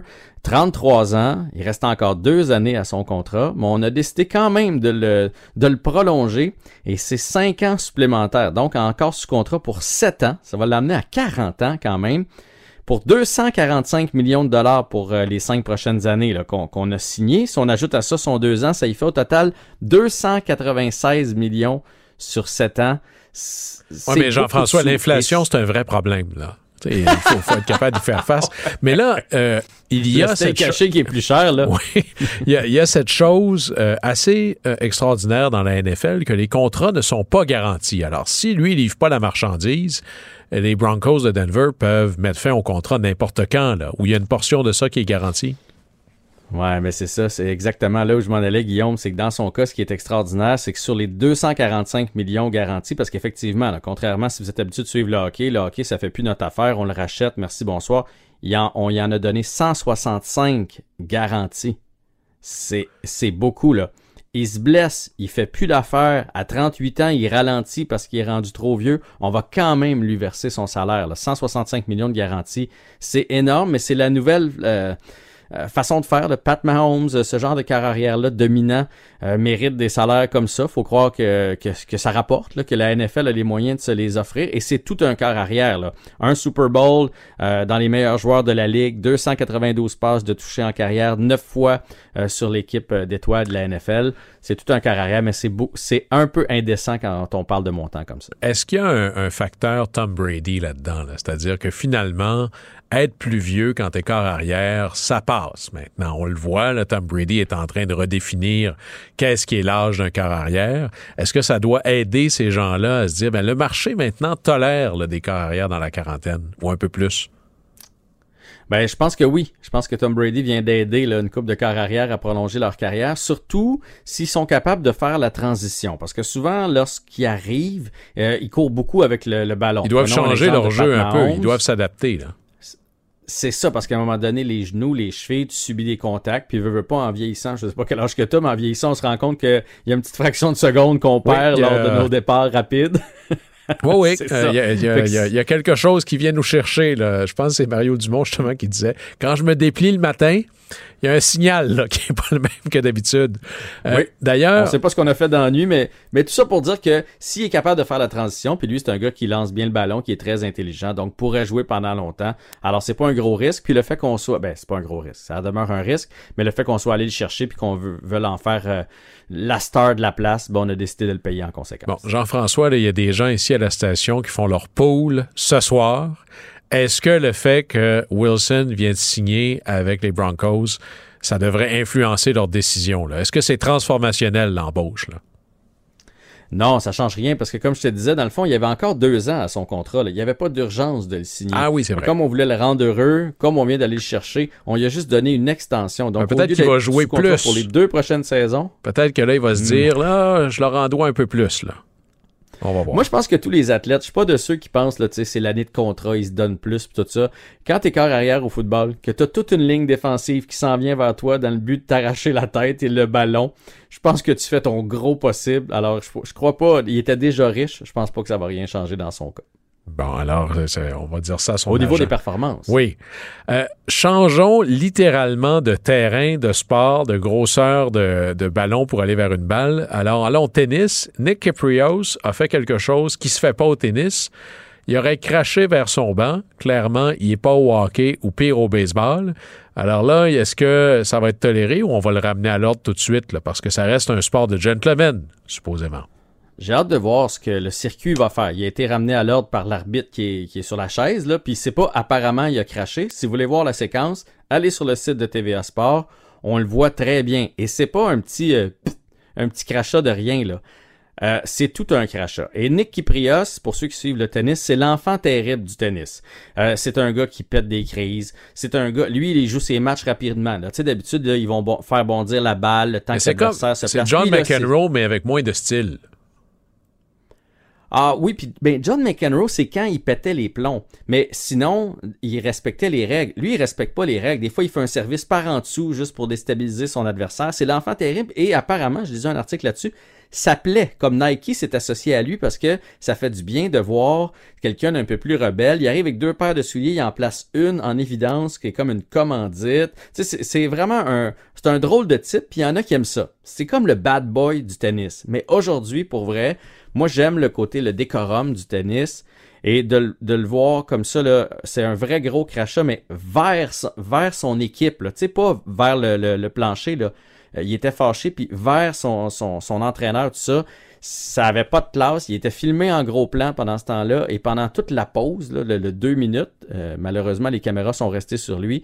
Et il chiale après son entraîneur tout, tout ce temps. Alors, j'espère que, mais ça serait pas sa première euh, pénalité de toute façon, mais j'espère que le circuit de l'ATP va le ramener à l'ordre parce que, parce que ça se fait pas. C'est un, un manque un manque de classe là, sur, euh, sur le terrain. Et pour vrai, ça fait le tour des médias sociaux. Alors, si ça vous tente d'aller voir cette, euh, cette séquence pour pouvoir en parler avec vos amis, TVA Sport. Moi, je reste encore un, fan des gentlemen dans le sport en toutes circonstances, que ce soit Gilles Villeneuve, Mario Lemieux, Wayne Gretzky. On a besoin de ces modèles-là aussi. D'ailleurs, pour euh, faire une espèce de transition vers le hockey, parlons du débat de la scène flanelle. Qui hmm. va porter le C du CH? Qui va être le capitaine de cette équipe qui n'en finit plus de nous décevoir à plusieurs égards? Alors, qui, se dit, qui est sur la courte liste, là? Ouais. Et, d'ailleurs, parlant de décevoir, je ne sais pas si tu as vu passer cette nouvelle-là cette semaine, le site Bet Online. Puis d'habitude, ils font tellement de recherches, ils sont pas pires, classe le Canadien 30e sur 32. Ben, attendez-vous à une autre saison assez difficile. Je veux pas être cynique, mais je dirais que c'est mieux que l'année passée. Il y a une progression. faut pas... Non, non, faut voir les, bonnes nouvelles où elles sont. Là. Il y a une progression. les Hawks et les Coyotes de l'Arizona qui devraient être pires. Mais là, le débat, parce qu'on le sait, la haute direction a annoncé que cette année, le Canadien allait avoir un capitaine. L'année passée, c'était chez Weber, il était toujours sous contrat, mais il n'était pas dans l'environnement de l'équipe. Donc, c'était un capitaine un peu euh, fantôme. Là, cette année, on va nommer un capitaine et la liste est quand même courte. Donc, dans les candidats, et ce qui revient beaucoup sur les médias sociaux et ce qui enflamme la toile. Donc, il y a Brandon Gallagher. Ça fait longtemps qu'il est assistant. Il a fait toute sa carrière avec le Canadien. C'est un guerrier de première. il s'est toujours dévoué pour l'équipe. Moi, j'ai mon bémol sur Brandon Gallagher parce qu'il plaît pas aux adversaires. Euh, il plaît pas aux arbitres. Donc, tu sais, un capitaine. Parce que ça, parle-nous-en de ça. La, job de capitaine, c'est aussi d'être quelque part l'ambassadeur sur la glace. C'est pas juste un titre honorifique. C'est lui qui est autorisé à aller essayer de plaider sa cause auprès de l'arbitre. Regarde, tu l'aurais puni, t'aurais pas dû. Euh, c'est quoi les instructions? Qu'est-ce qu'il y a comme job? Qu'est-ce que ça veut dire être capitaine, à part le grand symbole des Richard, Béliveau et autres, là? Mais pour moi, ça a deux symboles. Le premier, c'est dans le vestiaire, c'est avec l'équipe, c'est être le ciment qui va ramener tout le monde, d'être euh, de temps en temps écouté, conseillé. Puis ça, je suis certain qu'il peut le faire et qu'il a le respect de ses coéquipiers pour tout ce qu'il a accompli. Le problème, c'est l'autre partie, où quand il y a une décision controversée ou quelque chose, il doit aller voir l'arbitre. La première des choses, c'est qu'il est tellement impulsif, on le connaît, il va aller voir l'arbitre en faisant Quoi? Qu'est-ce que t'as fait là? il, il sera pas capable de se calmer avant d'aller le voir. Et je suis pas certain qu'il a l'oreille des arbitres. On le sait, là, il y a plusieurs buts de Gallagher qui sont refusés parce qu'on dit qu'il a fait de l'obstruction sur les gardiens alors que le même jeu avec un autre joueur de la ligue va être accordé. Donc moi, j'éliminerais Brendan Gallagher, surtout avec son lourd contrat. C'est un trop gros contrat pour ce qu'il va donner. C'est peut-être un joueur que le Canadien va essayer d'échanger. Et capitaine, gros contrat, et si tu livres pas la marchandise, ça pourrait être pesant pour lui à Montréal. Moi, je le tasserais. Alors, il reste qui, là, dans, la courte liste? Il reste Josh Anderson. Il y en a qui parlent de Josh Anderson, qui a beaucoup de respect dans la ligue, beaucoup de respect dans le Il n'est pas supposé être échangé tout le temps, lui?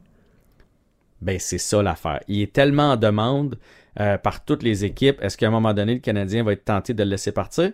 Moi, je crois que oui. Alors, je l'éliminerai aussi. Pour moi, il reste deux candidats. Nick Suzuki, qui est le futur capitaine du Canadien, ça, j'en suis certain. Est-ce qu'il est trop jeune présentement pour prendre tout ça?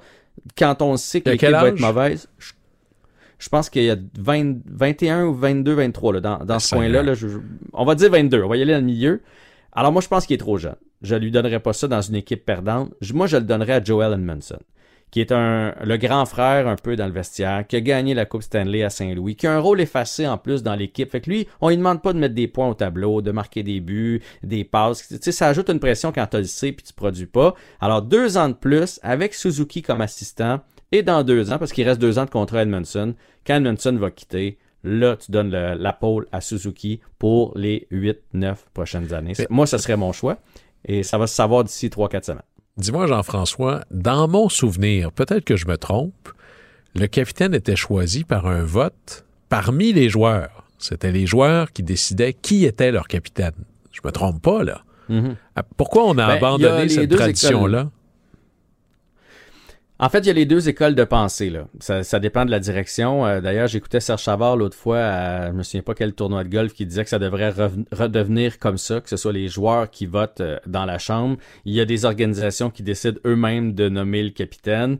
Euh, chez le Canadien, il semble que ça va être la façon de faire cette année. C'est la direction qui va choisir.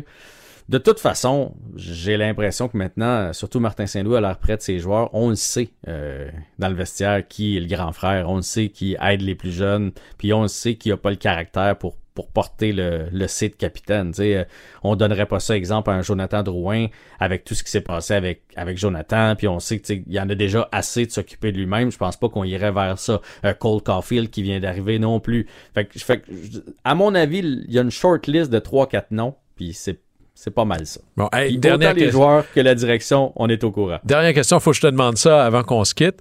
Alors là, Romanov est parti. Kirby Dash est arrivé. Comment on va voir ça? bonne nouvelle, mauvaise nouvelle? Euh, on s'attend à quoi, là? Mais ben, Romanov, je pense que ça a déçu les partisans. Ben oui, c'était euh, encore toujours pareil. C'est le futur méga vedette incroyable. Et puis là, ben, il arrive puis il part. là... Je crois en fait qu'on a un trop plein de jeunes défenseurs présentement. Et le Canadien avait absolument besoin d'aller chercher euh, un peu de physique à l'attaque et euh, un, peu de punch. Et Kirby Dack, on, l'avait dans la mire depuis un bout de temps. C'est un joueur qui était promis vraiment un bel avenir et, et ça ça s'est pas déroulé comme on voulait avec les Blackhawks. On avait besoin d'un Bon, justement, quand on veut avoir une prédiction claire, les chroniqueurs sportifs se trouvent des excuses techniques pour quitter la chronique. Alors, dire que moi, j'avais ma chaise pliante de prête pour aller voir le défilé de la Coupe Stanley, on va attendre, on va s'en reprendre. Mais ça met fin à notre émission. Merci beaucoup d'avoir été à l'antenne de Cube Radio. Merci à Charlotte Duquette, à Charlotte Duquette, pardon, qui est à la recherche, à Charlie Marchand à la régie. C'est Guillaume Lavoie qui vous dit merci beaucoup. Je vous laisse au bon soin d'Antoine Robitaille, qui nous fait un là-haut sur la colline en direct de l'autobus. Au plaisir. Cube Radio.